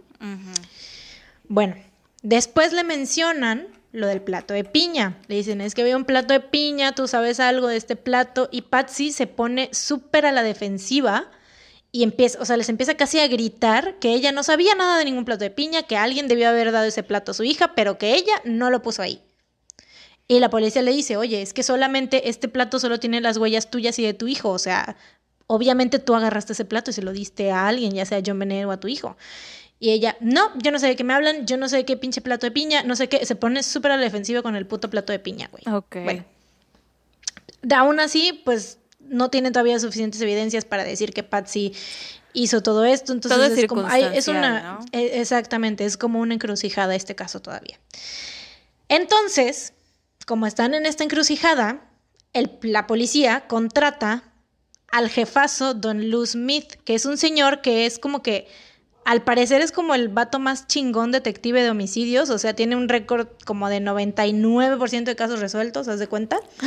Entonces, este señor llega y dice, a ver, ábranse pendejas, están haciéndolo todo mal, bola de estúpidas. Me, lo imagino como el señor de Lie to Me, la serie, ¿alguna vez la ha visto Lie to Me? O el de Mentalist o algo así. Me encanta Lie to Me, me encanta el güey que sale, me, encantan los hombres narizones, me encanta, güey. Hoy estamos hablando de puro crush mío, güey. Primero el papá de Gypsy, ahora Ahora el señor de Light to Me, que no me acuerdo cómo se llama. Ay, güey, yo tampoco me acuerdo cómo se llama. ¿Qué pedo? ¿Qué me pasa si me encanta ese güey? Bueno, X. X. Ese este, señor. Ese señor. De repente se me olvidan cosas que me gustan mucho, güey, y me, y me frustra. Me pongo así como que en mi mente estoy así de que, güey, ¿por qué se te olvida eso? Que, que recordarlo. Tengo que recordarlo. Tim Roth. No lo busqué. ¿Quién? Tim Roth. Apenas ahorita estoy buscando para comprobar que sí es. Sí, sí es Tim Roth. Ok, bueno como Tim Roth en Lie to Me. Exacto.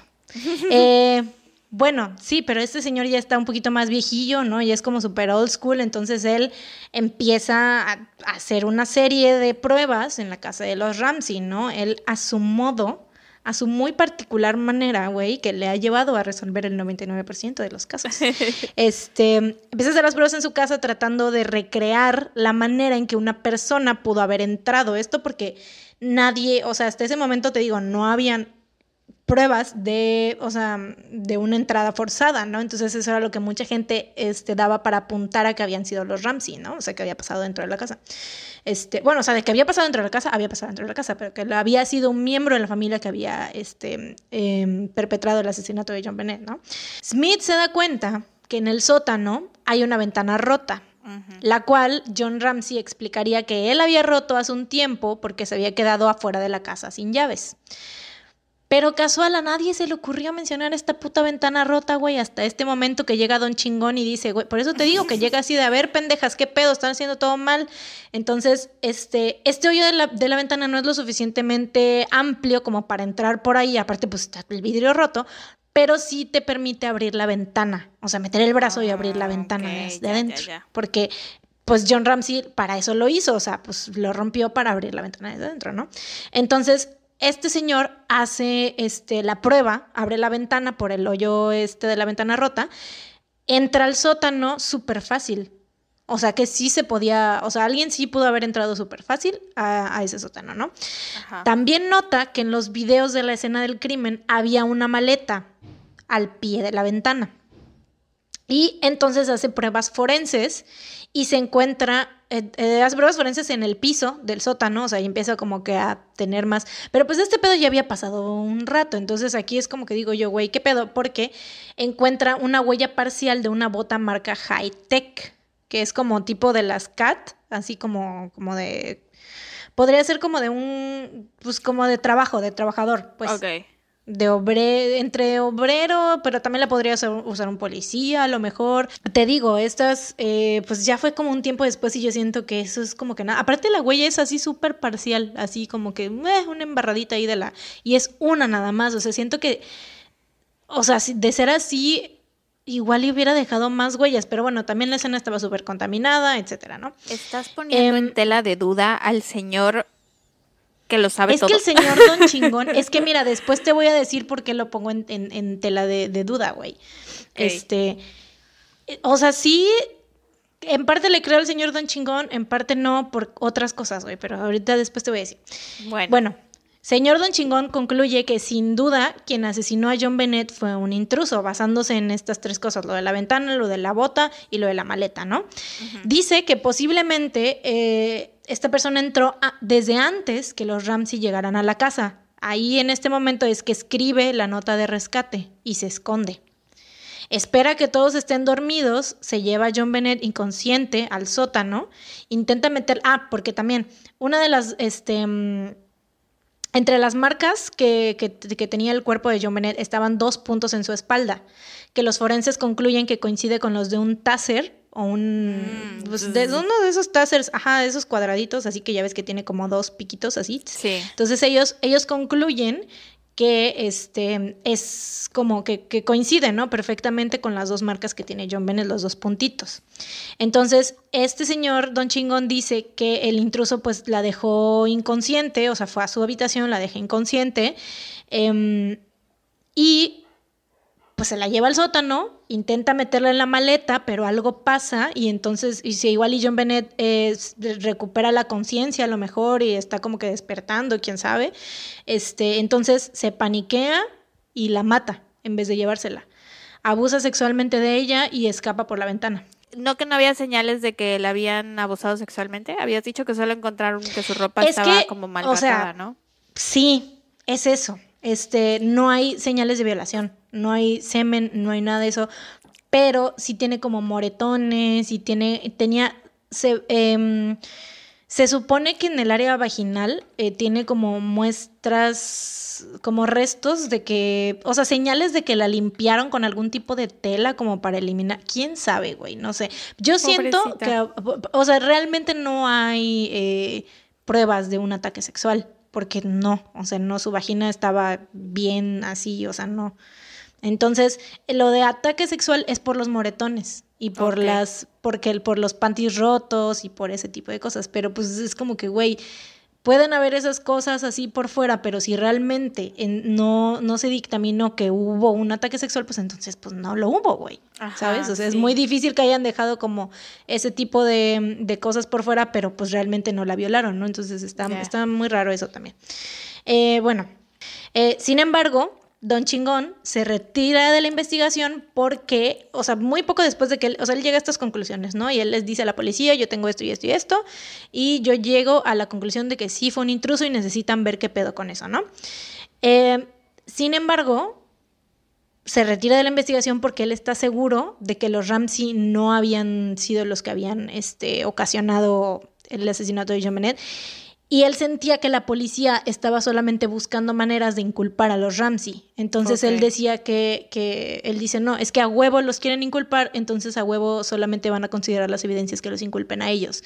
Y entonces él dice que él no puede vivir con eso porque él está súper seguro de que no fueron los Ramsey, entonces se retira de la investigación.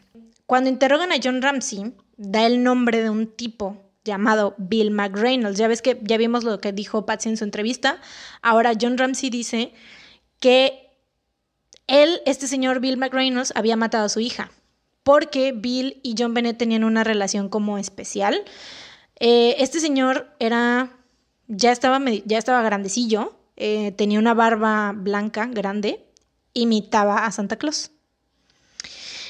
O sea, John sospechaba de él porque había hecho muchas apariciones eh, públicas comportándose súper extraño. O sea, mostraba como preocupación por el caso, pero a la vez parecía que solo lo hacía para obtener atención. Además, le había dejado una nota a John Bennett diciendo, algo especial te pasará después de Navidad. Las autoridades lo toman como posible sospechoso. Pues sí, ya suena que, muy pues, creepy, ¿no? Sí, o sea, y aparte esto había pasado la madrugada del 26 de diciembre, o sea, era 25, pasando de 25 a 26, o sea, Navidad. Obviamente sí pudo haberse llevado muy fácilmente a John Bennett, porque pues a, a los ojos de John Bennett él era Santa Claus. ¿no? Y más porque de todos modos Resulta- también se conocían, ¿no? O sea, él incluso Sí, o sea, le de tenía traje. confianza. Sí, sí, sí. Resulta que al investigarlo, se enteran que la hija de Bill y una amiga suya habían sido secuestradas y sexualmente agredidas y nunca se había encontrado el responsable. También encuentran una obra escrita por su esposa que describía la tortura y asesinato de una niña pequeña en su propio sótano. What the ¿Qué fuck? pedo? Pero a pesar de lo extraño de todo esto, o sea, es una coincidencia demasiado extraña, Bill y su esposa son desestimados, pues toman las pruebas de ADN y no coinciden con nada del ADN encontrado en la escena del crimen. Pero esto de la obra era como si ella hubiera escrito una novela, un, un libro. Sí, Chale. sí, sí, sí. Bueno, Eh, ¿Puedo, ¿Puedo decir algo? Vi en, en uno en un video que vi en YouTube sobre John Benet hace tiempo. Me acuerdo que decían que este tipo había dicho, no sé si lo ibas a decir más adelante, pero que había dicho que cuando él se muriera, que porque John Benet creo que le dio un- unas purpurinas, unas brillantinas o algo así, que quería que cuando él se muriera, su esposa mezclara sus cenizas con las brillantinas que le había dado John Benet. Ay, ¿qué pedo, güey? Sí, güey. Es que, ¿sabes qué pasa? Y que es algo muy triste y enfermo y retorcido, que John Benet era como el sueño de todo pedófilo, güey. Sí. porque la, o sea, como la maquillaban, la sexualizaban es la palabra, pues obviamente para él, cualquier pendejo pedófilo enfermo era como que pues su máximo sueño de que de cómo Sí. era y aparte de cómo era ella también, o sea, de carismática y de que muy cariñosa y todo con gente hasta que ni siquiera conocía y así y muy social y todo, entonces pues era como que el máximo sueño de, ay no, qué asco. Todos esos concursos de tiaras y no sé qué son. O sea, estoy segura que mucha gente que sigue esos concursos son pedófilos. Sí, claro, por supuesto. El 14 de febrero de 1997, o sea, dos meses y medio después del asesinato de John Benet, Michael Helgoth es encontrado muerto por un balazo en la cabeza, con pistola en mano en su propio domicilio en Boulder. John Kennedy, amigo de Michael, hace una conexión y contacta a la policía. John les dice que recuerda que Michael le había dicho en noviembre que su situación iba a cambiar, ya que tenía un trato con un amigo suyo e iban a ganar mucho dinero, aproximadamente 60 mil dólares cada quien, justo después de Navidad. En enero, Michael lo sigue viendo igual de jodido, entonces le pregunta qué, pues, qué había pasado con este trato, ¿no? Hermano, ¿dónde está tu dinero?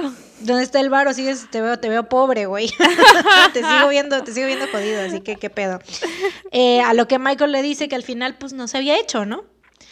Michael tenía historial de torturar animales y también tenía un historial como abusador sexual de menores. Mm, John dice que en una plática casual, porque aparte se conocían, porque ellos tenían como que un, trabajaban así de como de mecánicos, arreglando autos y cosas así, este, pero era más como un deshuesadero así, ¿no?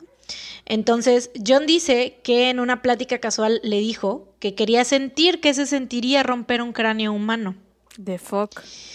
En la escena del supuesto suicidio, y digo supuesto también porque hay cosas que hacen pensar que fue como un asesinato, como por ejemplo que el disparo que él se dio en la cabeza venía del lado izquierdo y él era diestro, Mm, eh, y otras cosas, ¿no? Eh, pero eso es lo más importante. Se encuentran en, en su cuarto, en la escena del crimen, unas botas high-tech. Pero Ah, después de hacer la prueba, como las que encontraron en el- escena del crimen de Benet, La huella, después ¿no? de hacer la prueba con la huella en el sótano de los Ramsey, no coincide y tampoco su ADN. Sin embargo, John Kennedy dice que él está 100% seguro de que Michael mató a John Benet. Pero la evidencia. La evidencia dice que no, pero es que aparte también la policía fue como de que no, el ADN no coincide, el ADN no coincide y no coincide y no coincide, nada más así no dieron explicaciones, sino que simplemente dijeron que no coincidía y ya.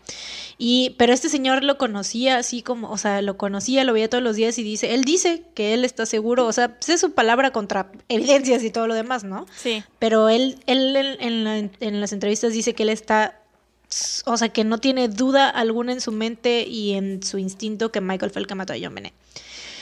El 12 de diciembre del año 2000, un hombre llamado Gary Oliva es arrestado y la policía lo conecta al caso al encontrar en su mochila un taser y un poema para John Bennett. Después de investigarlo, para John Bennett. Pedófilo, güey. Después de investigarlo, resulta que el tipo estaba obsesionado con John Bennett a tal nivel que tenía un altar con fotos de ella en su casa, güey. No me chingues. Este enfermo, te digo que, o sea, ah, qué asco. Este enfermo también estaba fichado como abusador sexual infantil en Oregon y había intentado ahorcar a su madre con un cable de teléfono. Entonces, obviamente, ah, también estaba diagnosticado como paranoico esquizofrénico y el día de la muerte de John Bennett se encontraba en Boulder. Eh, entonces, obviamente, la policía dice, güey, este vato fue, ¿no? Este, este es nuestro tipo. Pero Gary declara que él nunca le había hecho, nunca le hubiera hecho daño a John Bennett porque la amaba demasiado. Ah. Al final, sí, güey, qué asco. Al final es desestimado por pruebas de ADN, igual que los otros, en los otros casos, ¿no? Hay un documental buenísimo, buenísimo, buenísimo, que de todos los documentales que he visto de John Bennett, creo que este es el más chido, güey. Se los recomiendo muchísimo, está en YouTube, es de dos partes. Lo malo es que está en inglés y no tiene subtítulos. Este, por si no saben hablar inglés, pues ya se chingaron, pero si sí saben hablar inglés, entonces neta, o esperen a que, o búsquenlo en algún lugar debe estar subtitulado o doblado al español, porque neta está buenísimo, güey. Se llama The Case of John Bennett Ramsey. En este documental Jim Clemente, que es un perfilador retirado del FBI, y Laura Richards, un analista de comportamiento de Scotland Yard, que es como la policía de Londres, qué sé yo, juntan a un equipo de ensueño al cual yo le llamo los Avengers del True Crime. Güey, tienen, o sea, boom, tienen a expertos analistas de comportamiento, tienen eminencias de la policía forense, entre ellos el güey que estuvo involucrado en la autopsia de John F. Kennedy, güey a un asiático que es como que el super mega master del ADN, güey. O sea, el señor tiene como que su propia empresa y es como que de las más avanzadas, que tienen em, los métodos de, reconocimiento de ADN más avanzados en, la actualidad y bla, bla, bla. Güey, o sea, pura gente así verguísima, güey. Los Avengers del True Crime, güey. En este documental se revive el crimen de John Bennett paso a paso o sea, ellos están como que así, dicen, a ver, tenemos, vamos a borrar todo como si no conociéramos nada del caso, no tenemos nada de idea, no, o sea, nada, nada, nada, vamos a empezar desde un principio, así, ¿no? Em, lo reviven paso a paso para llegar como a la conclusión más plausible con la, pues, con la opinión de todos, ¿no? Los expertos. Inclusive, güey, recrean la casa de los Ramsey tal cual como estaba en los videos de la policía cuando llegan a la escena del crimen. O sea, se basan en los videos para reconstruir la casa, güey. O sea, real, real, real construyeron una casa en el set de, producción, güey. Neta, yo estaba así de que mind blown. Porque, y, y, aparte, güey, se ve igualita que en los videos de las evidencias. O sea, ponen los mismos objetos y todo, porque como hay uno, uno de estos, este, uno de los Avengers es como. es como experto en escenas del crimen. Este, entonces él lo llevan y ve, porque obviamente pues creo que sí lo le llegaron a involucrar en el caso, pero este, pues no era lo mismo a ver cómo estaba antes de que eh, la evidencia fuera manipulada, de que movieran las cosas, ¿no? Entonces él llega y vaya hace como el recorrido de todas las cosas como estaban en la casa para ver si hay algún objeto que le llame la atención, etcétera, ¿no? Eh, también hacen pruebas así súper cabronas, güey, como que, o sea, súper cabronas y a la vez como que dices, güey, ¿quién haría eso, güey? Se ponen todos, todos a escribir la nota, la nota esta de rescate para ver cuánto tiempo les toma escribir esta nota, güey. ¿Y cuánto tiempo Que de hecho les toma más de 20 minutos. Más de 20 minutos. Y esto porque literal le estaban copiando. Entonces ellos dicen, güey, o sea, nosotros no lo estamos copiando y nos tomó como 20 minutos. Sí, lo Imagínate que que está redactándolo desde cero, o sea, estás pensando y te toma muchísimo más tiempo, ¿no? Y más con la sarta de pendejadas que pusieron. Exacto, ¿quién chingado se pone a hacer tan calmadamente una pinche nota de rescate? Y que aparte, obviamente la persona que escribió estaba dentro de la casa porque las, cosas de Patsy. usó las cosas que estaban ahí de Patsy y aparte pues se encontraron en el mismo lugar donde, donde, donde estaban, ¿no? O sea, las dejó ahí en su lugar. Eh, Entonces obviamente llegan a la conclusión de que esta nota fue escenificada, o sea, esto fue a propósito, no nadie que, que, hubiera secuestrado a John Bennett hubiera escrito esa madre, ¿no?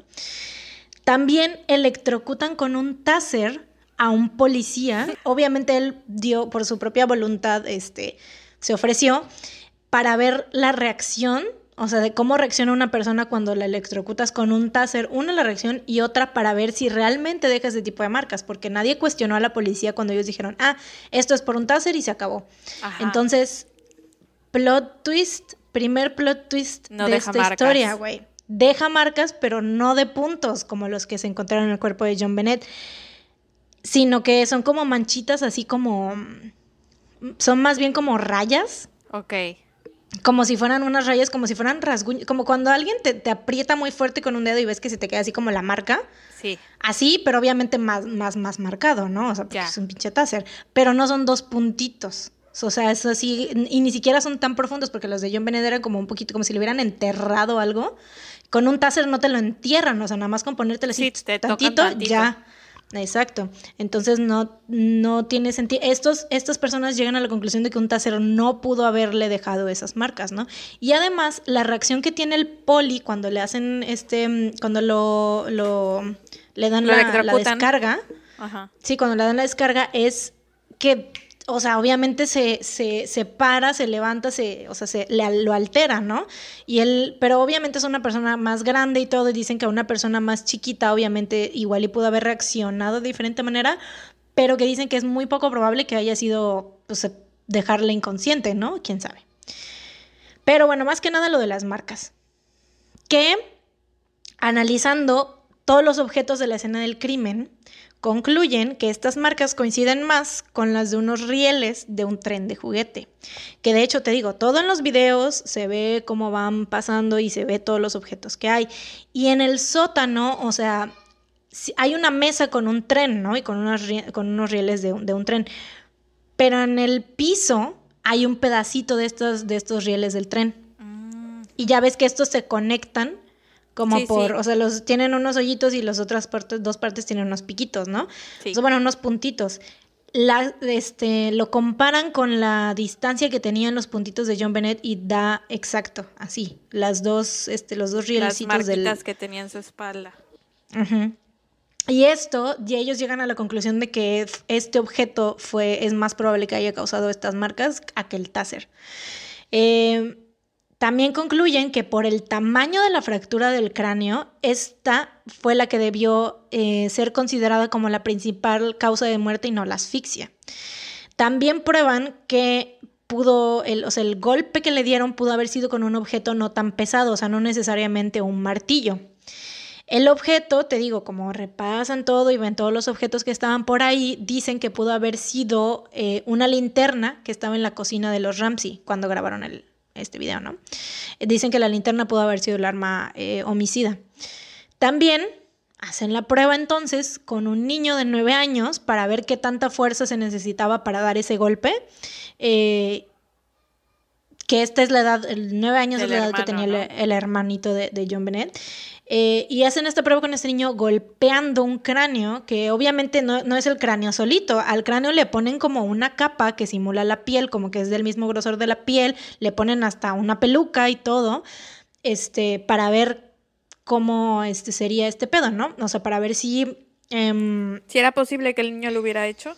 Exactamente el niño de un golpe así, porque aparte le dicen obviamente, pues es de este lado, ¿no? Más o menos por aquí, así, para que sea más o menos la misma este, mm, ubicación, no tanto la fuerza ni nada, pero que sea más o menos la misma ubicación, para que se viera más o menos este, como la recreación, ¿no? Eh, obviamente el niño rompe y hace, o sea, un hueco así casi idéntico al que se encontró en el cráneo de John Bennett. O sea, del mismito tamaño. Ok. Eh, y así hacen muchas otras pruebas con todas las evidencias. También entrevistan a mucha gente involucrada, entrevistan a la mujer que atendió la llamada del 911, que ella dice que a ella jamás le tomaron su testimonio, lo cual es como súper raro porque obviamente cuando hay una llamada del 911 sí tienen que tomar el testimonio para ver si se llegó a escuchar alguna otra cosa, porque aparte cuando ellos cuelgan, bueno, Patsy cree que colgó, pero no se desconecta del todo la llamada y se escuchan voces atrás. Y se escucha que está diciendo, o sea, ya después, estos, estos también en este documental, también ese es, al principio es lo con lo que empiezan, con la prueba del audio de la llamada. Y se escuchan tres voces. Se escucha la voz de Patsy diciendo como, este, Jesus, help me Jesus. Se escucha la voz de supuestamente alguien masculino que pues podría ser John Ramsey diciendo, what did you do? Algo así, o sea, ¿qué hiciste? Y la voz de un, una voz más pequeña que es como la, llegan a la conclusión de que fue Burke, tuvo que haber sido Burke, y que dice, What did you find? O sea, ¿qué encontraste? No están totalmente seguros porque obviamente el audio está, pues se escucha muy lejos y tuvieron que hacer como que muchos, este, limpieza de sonido y así, pero esa es la conclusión a la que llegan de que sí, o sea, de que se escuchan voces, se escuchan voces, y no solo es la de Patsy.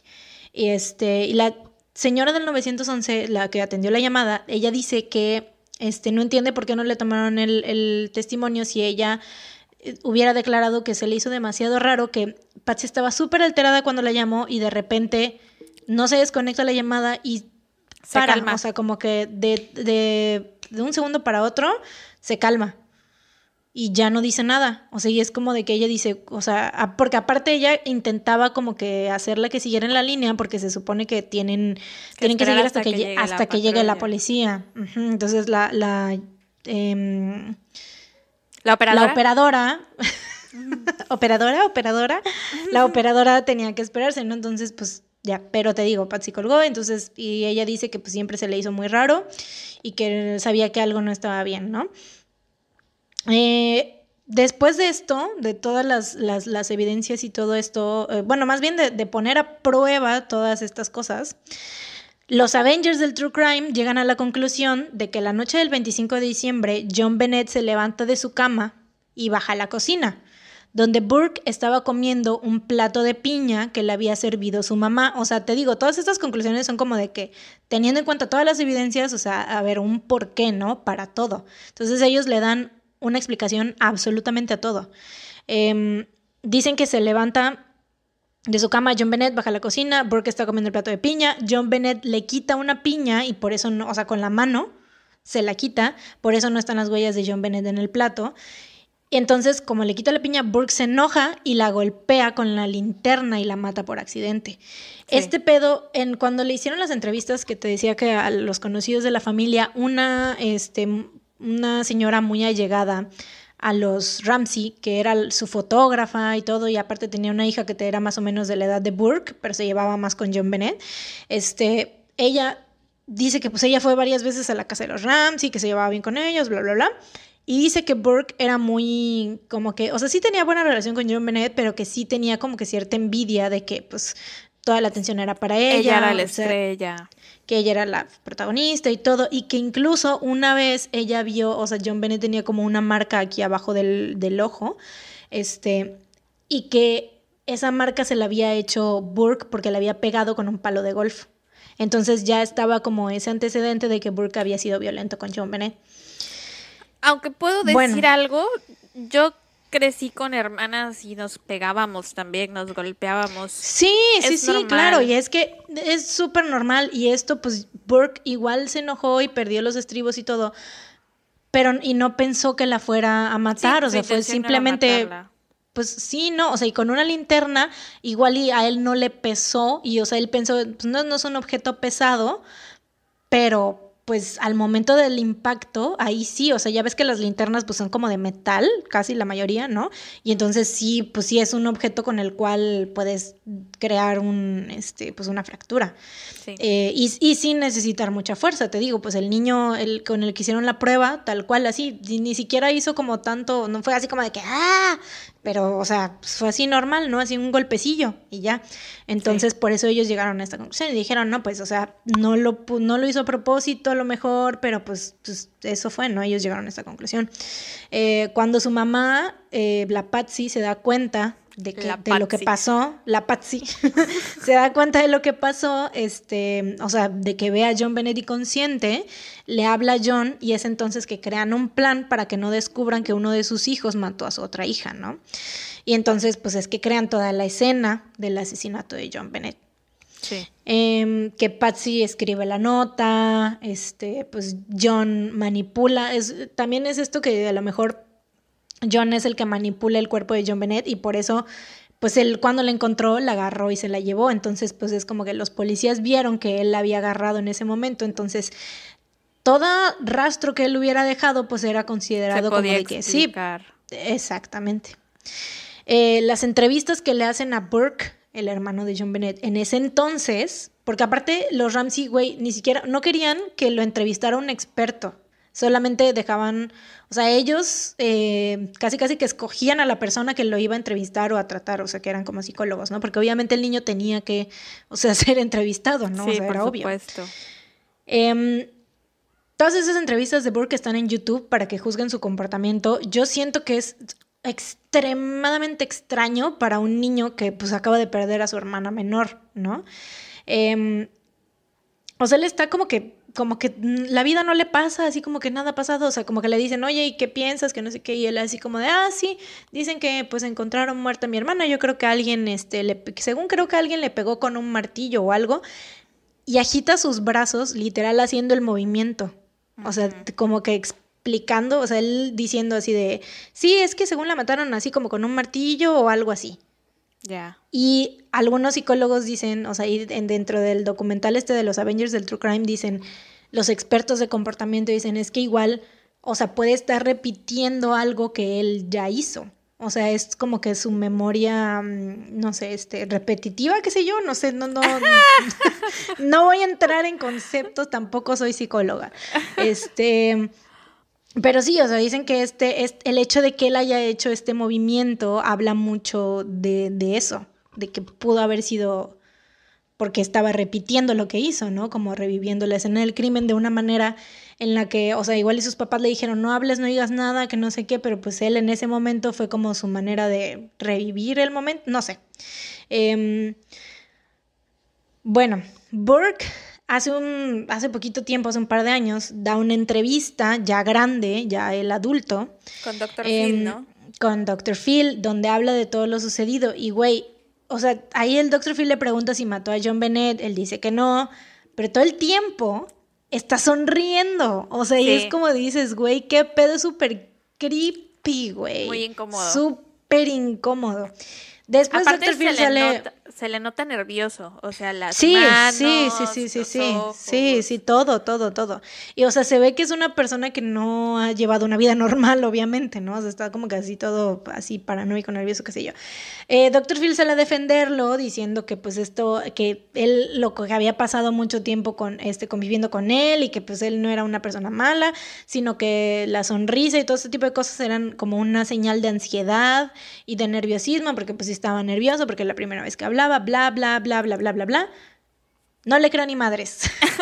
Ok, yo, La neta. yo vi, vi la entrevista y sí, el vato te da la peor espina del mundo, o sea, su comportamiento, pero Sí. también hay que tener en cuenta que este, desde niño, creció Sí. bajo el escrutinio de todos, de que, ah, y sí, como de que todos analizando sus comportamientos, entonces tal vez por eso sonreía durante la entrevista, tal vez pensó si sonrío es más probable que les caiga bien, porque todo el mundo desde hace años cree que él fue el culpable, yo digo. Sí, pero pues, vaya, no sé. Sí, de todos De modos da eso mala a- espina. Sí, o sea, a mí me da muy mala espina y aparte siento que tal vez es una parte de su memoria que igual y sus papás le hicieron que la bloqueara, tal vez. O sea, como de que no, tú no hiciste esto, tú no mataste a tu hermana, ¿no? O sea, no, tú no la mataste. O sea, sí es que eso fue lo que realmente pasó, porque realmente el caso obviamente sigue sin resolverse y hay muchas como teorías, muchas cosas. Ya ves como esto de lo de, que John Kennedy dice que su amigo Michael, bueno, ex amigo, obviamente, ¿quién va a quererse estar involucrando con una persona así? Pero fue que, que él está muy seguro que él fue el que pero pues no hay nada. Ah, y aparte también con lo del ADN, el señor este, la eminencia, el asiático Vergas? Ah, no. chingón del ADN. No, ese es el otro señor. El señor old school. No, el del, del de los Avengers del True Crime, el asiático máster de ADN. Este señor dice que este, en el ADN hay muchísimas, o sea, que tienen que volver a hacer más pruebas y más pruebas y más pruebas y más pruebas, porque eh, pudo haber sido cualquier, o sea, puede ser incluso hasta la persona que fabricó las- la ropa interior. Y muchísimas personas que pudieron haber tenido contacto con eso en ese inter o en el, o en el pasado o así, que incluso se quedan como restos de ese ADN. Porque igual, y no es una prueba tan buena de ADN, a lo mejor es como que parece, y por eso no encuentran como que matches, ¿no? No sé, eso también yo me puse a pensar, que digo, güey, pues quién sabe. Porque siento que si alguien realmente hubiera eh, estado ahí con John Bennett, que fuera un extraño y todo, o sea, hubiera dejado todo el lugar contaminado, ¿no? Pero también, pues es que pues, pudo haber habido muchísima más evidencia si la policía hubiese actuado de diferente manera, porque no, no hicieron lo correcto en para nada, o sea, con la escena del crimen, o sea, tuvieron muchísimos errores shocking. este, y pues, o sea, contaminaron mucha evidencia. El staff em, a cargo del caso era, pues, staff sin tanta preparación y sin experiencia. Eh, compartieron también muchísimos datos y mucha evidencia con los Ramsey, entonces por lo cual les pudo haber dado como muchas maneras de evitar ciertas cosas, o sea, evitar decir ciertas cosas. Y pues también se tardaron muchísimo en hacerles una, interrogación formal, ¿no? Entonces, o sea, imagínate, ellos ya tienen todos estos datos, compartieron con ellos, tuvieron cuatro meses, tenían, tenían el dinero también para contratar a personas que los ayudaran a cómo reaccionar, cómo decir, cómo hablar, y muchísimas cosas también, o sea, también dinero para eh, manipular igual y a la policía incluso, o sea, muchas cosas. Pero pues bueno, esto es todo por el caso de John Bennett Ramsey, un caso que sigue sin resolver y que es como muy em, icónico en el, true crime americano, porque pues es como súper conocido y súper, pues más que nada porque fue, es una niña de seis años, bueno, era una niña de seis años. Y sabes qué, yo creo honestamente que nunca lo van a poder resolver. O sea, ya lo hubieran resuelto. Eh, precisamente por el mal manejo de la evidencia, por toda la intervención que hubo por parte de los Ramsey, por todo el dinero que tenían para, como yo creo que hasta comprar a la policía. este, yo creo que este caso nunca se va a resolver. Sí, pues solamente podemos hacer como conjeturas y decir cosas y, así, pero pues no. Y también a Burke nunca lo trataron como un sospechoso. Hablando de, yo en después de ver todo, o sea, cada quien puede llegar a sus propias conclusiones. Yo siento que sí fue el niño y fue de una manera accidental y que fue más porque los, los Ramsey quisieron como tapar esto y entonces por eso hicieron, o sea, como que para ellos era demasiado el que la gente supiera que su hijo había matado a su otra hija, o sea, qué, qué clase de padres eran, etcétera, ¿no? Yo creo que también pudo ser por este, proteger a Burke. También por proteger a Burke, pero eh, más que nada del, del, trato que él iba a tener, porque no iba a ir a la cárcel. O sea, a esa edad no, no, no podía ir a la cárcel. Por ley, no lo podían encerrar. Ni siquiera meter a correccionales juveniles ni nada, no lo podían, no. Es como en You, o bueno, no sé si sea como en You, en la segunda temporada, cuando Victoria Pedretti. ¿El niño? Convence a su hermano de que su hermano había matado a la. a la cuidadora, a la maestra, a la no sé qué. Mmm, ándale. O sea, no tal cual, pero sí más o menos. O sea, algo así de una manipulación, ¿no? Psicológica, ¿eso dices? Sí, sí, sí. Yo digo que, que sí pasó eso y que te digo, los Ramsey por proteger a Burke hicieron todo esto y aparte a Burke igual desde un principio le metieron así de que no, tú no mataste a tu hermana.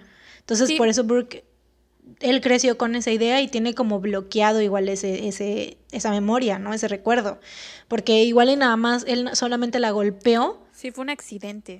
Y pues ya ella quedó, exacto, fue un accidente, y pues ya ella quedó inconsciente, y ya todo lo demás pues ya fue parte del, de, la de la escenificación del crimen, ¿no? Y eso ya sí tendría que ver con los Ramsey, porque obviamente esa, ahí sí hubieran ido ellos a la cárcel por, por manipulación de la escena del crimen y todo eso. Entonces también, pues, pues sí, yo había visto una teoría que era sí que Burke le pegó, creyeron que, que esta John Benet había muerto, escriben la nota, lo que sea, llaman al 911 y en eso se dan cuenta que John Benet no estaba muerta, que, estaba respirando todavía y que por eso la asfixiaron. La asfixian. O sea que, que Burke sí la lastimó muy, muy grave, pero al, final los que terminaron matándola fueron los papás. Y ya la tenían que matar porque ya habían llamado al 911. Pero quién sabe, o sea, quién sabe cuál sea la, la verdad. Y aparte, güey, o sea, suponiendo que fueron ellos, em, ya sea Burke o, los papás, la manipulación del cuerpo de John Benet, o sea, el pensar en deshacer, en romperle su ropita interior para que la gente pensara que le habían abusado sexualmente, me parece súper retorcido, güey, súper. Sí. O sea, sí, ¿verdad? A mí también igual, o sea, todo lo que hubo alrededor de, de su de la escena del crimen en sí, o sea, de ya cuando lo encontraron en el sótano de todos esos, del, del cordón de hilos, y si es que, como tú dices, si es que la tuvieron que matar después de hacer la llamada, o si es que lo hicieron para ocultar el hecho de que había muerto por el trauma El cerebral, de todos modos la tuvieron que haber ahorcado, o sea, tuvieron que haber agarrado a John Benet inconsciente o ya sin vida y agarrarle y, y, y Sí. jalarle el cuello. manipular O sea, todo su cuerpecito. Digo, ahorcarla, sí, o sea. Ah, no, lo, que, no. lo que no entendí es las dos marcas de la espalda. Dijiste que eran de los, del juguete, pero ¿cómo, ¿cómo le quedaron las marcas? O sea, ¿estaba acostada sobre esa pieza de juguete? mientras- O no entiendo. No, no, no, no, no, no, no. O sea, la, lo que, la conclusión a la que llegaron los, este, los Avengers del True Crime es que a lo mejor Burke estaba, pues le empezó a molestar y dentro de ese empezarla a molestar y pelearse con ella, o sea, le hizo eso de enterrarle así las, la piececita esta del tren, igual y John Bennett no se calmaba y lo seguía, este, pues chingando, que sí, pues estaban peleando así como hermanos, Sí. ¿no? Y pues ya en eso fue que, pues ya, este, Burke agarró la linterna y le, le dio el golpe, pero pues, quién sabe. O sea, Sí. según la versión oficial de la... Esto según los Avengers del True Crime, lo de lo de la- la- los rieles del ferrocarril, pero según la versión oficial de la policía fue un taser. Sí, pero no tendría sentido. O bueno, Sí. suponiendo que, que fue que fueron Según la, la, familia, sí, no porque tiene la sentido. policía, la policía sostiene que no fue la familia, obviamente, porque pues ni siquiera, o sea, nunca los detuvieron ni nada. Patsy ya murió en 2006. Este, John Ramsey sigue vivo, se volvió a casar. Burke pues está haciendo su vida y así estudió ya en la universidad y todo eso. Este, pero em, ay, se me olvidó dónde iba con esto. Nunca los arrestaron. Ah, sí, nunca los arrestaron. Incluso a Burke ni siquiera, a Burke ni siquiera lo consideraron como sospechoso, jamás. O sea, fue como que para la policía fue como de, no, el niño no fue, punto final, ¿no? Ya no vamos a cuestionar nada alrededor de todo esto, simplemente Sí. no fue el niño. Y las entrevistas donde, este, Burke- porque también le preguntan a él sobre el plato de piña. Este, este es que esta, esta parte del plato de piña es importante porque es la parte donde ambos actúan de manera más sospechosa y es como que porque encontraron, es un hecho que encontraron un pedazo de piña en el estómago de John. Bennett y que estaba sin digerir por lo que se lo acababa de comer antes de em, antes de, morir, o sea, poquito, poquito antes, ¿no? Entonces esto les tira por la borda todas las em, todo, o sea, todo lo demás porque dices, güey, ok, hay manera, ciertas maneras de explicar todo lo demás, ¿no? Pero esto, Sí, ¿cómo no- es posible? eh, ¿Sabes a quién me recuerda a Burke? Ahorita ya de grande. O bueno, en la entrevista. ¿A Elijah Wood? No. ¿Has visto Yo siento que le da Gotham? un aire, le da un aire a Elijah Wood. ¿Has visto Sí. Gotham, la serie? Me recuerda al que hace de del pingüino. Hasta en su Ay, no mames, comportamiento. no. No. Ay, a mí sí me recuerda Ay, muchísimo. no. A mí me recuerda más a Elijah Wood. Mm, Porque no, siento que tiene, tiene it. así como los ojos así grandotes y azules. Y la boquita así chiquita y como que, pero, o sea, los labios, más bien los labios delgados y así, pues la sonrisa así como y la nariz así respingadilla. No sé, me recuerda mucho a Elijah Wood. A mí el que hace del, del pingüino, pero también por el comportamiento, por cómo Más bien por su comportamiento extraño y por cómo hable, que es como muy así, no sé Ajá, cómo. como de no muy qué. sonriente, pero Ajá. cosas. Creepy. Sí, muy creepy. Y sí, también siento otra- que en general todo el feel de este güey de Burke es como que dices, güey, no sé, a mí me, te- me da esa sensación de que él fue el que, el que la mató, no sé por qué, güey, no sé. Sí, a mí también. ¿Y sabes qué otra cosa? E- Es absurda la nota de rescate. O sea, nadie, no creo que nadie se hubiera tomado la molestia de escribir semejante nota de rescate de tres páginas en una libreta que era de la casa, con un plumoncito que era de la casa y que aparte después lo pusieron en su lugar. O sea, no tiene sentido. No tiene sentido It para no nada. y aparte, muchísimos expertos eh, llegaron a la conclusión de que la había escrito una mujer por el lenguaje que era como medio maternal y así, ¿sabes? Como de que escucha con cuidado y te recomiendo que no sé qué, y así como que ese tipo de, de nota no lo pudo haber escrito un hombre que iba a secuestrar a alguien o que planeaba ser violento o así, o sea, no, no coincide. También vi, Este, vi en alguna parte que Además, de todas las, las, letras, sí, ¿no? Y las, este, no, las letras. Las letras eran, hay unas que eran igualitas a las que Sí, hacía las. Patsy. Pero lo que te iba a decir es que vi que algunas de las frases que se usaron en la carta eran frases de películas.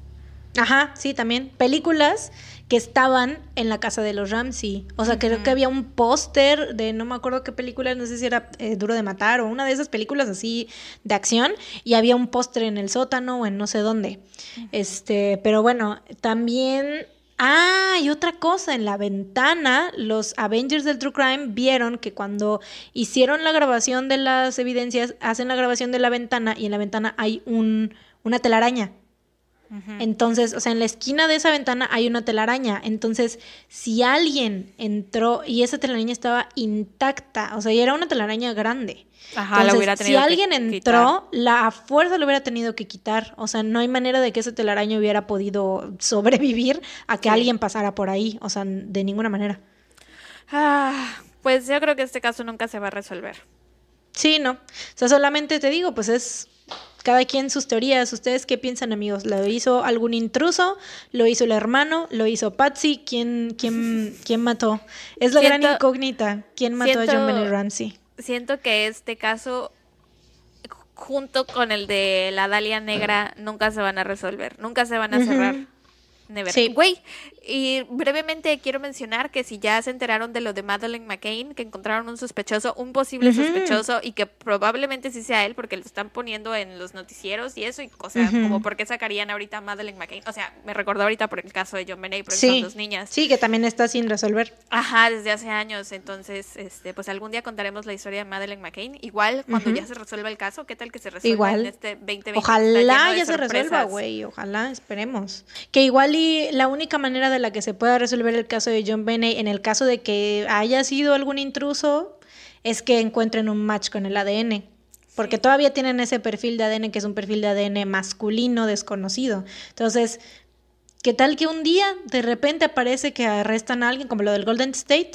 Este, o igual y, o sea que, no sé, arrestan a alguien por X razón, ponen su ADN en el sistema y tras aparece que ese es el que estaba en el, en, ahí en la escena ropa. del crimen de John Bennett y pues vinculan que el tipo a lo mejor estaba en Boulder en ese momento y alguna cosa que lo vinculen con el- la escena del crimen y ya. Pero, Pero aún pues así lo sería veo difícil explicar el pedazo de piña. demasiado, sí, demasiado difícil. Ese pedazo de piña es difícil de explicar. O sea, de un intruso es muy difícil de explicar. Sí. En fin. A menos que Burke haya dejado ese plato ahí sin terminar, se haya subido a, a, este, no sé, A dormir. y le hayan, ajá, a dormir y pues le hayan, el intruso le haya dado ese pedazo de piña y yo meneo, qué sé yo. O ella lo hubiera agarrado al despertarse y después el intruso lo hubiera sorprendido. Pero aún ¿Quién así, sabe? ese plato de piña es difícil de explicar. El pedazo de piña, Sí. más bien que estaba El pedazo de piña. Sí. Ah, pero bueno, en fin. Este Pues es bueno. El, el episodio más largo de la historia, creo. Sí, lo es. Bueno, pues ya, eso es todo por los casos de hoy. Dame tu recomendación feliz. Ok, mi recomendación feliz va a ser una serie de Prime, de Amazon Prime, que se llama This Is Us. Una serie. ¿Por qué te ríes? ¿Quieres hacer que la gente se deprima o qué? No, no es una serie deprimente, es una serie muy bonita y muy humana, que te hace llorar, Ujú. pero te hace llorar de felicidad en muchos momentos porque te provoca muchas emociones. Este, y si en todos los episodios lloras, eh, se la he recomendado a todo, todo, todo, todo mundo. Y siempre cuando acceden a ver la serie, este, les pido que me Lloran. manden fotos cuando lloren, porque sé que van a llorar. Entonces, tengo mi pequeña carpeta de gente que ha visto DC Llorando. Llorando, sí. Entonces sí se las recomiendo. La verdad está muy bonita. Es una historia muy linda. Es de una familia. Eh, papá, mamá y tres hijos. Y los, o sea, los ves cuando son chiquitos los hijos, después cuando ya son adultos. Y está muy bonita, la verdad. Es una historia familiar, muy linda. Te las recomiendo mucho. Ahora, ¿cuál es la tuya? Ok, yo les voy a recomendar un canal de YouTube, me lo acabo de sacar de la manga porque ni tenía recomendación feliz ahorita, no me había puesto a pensar en eso.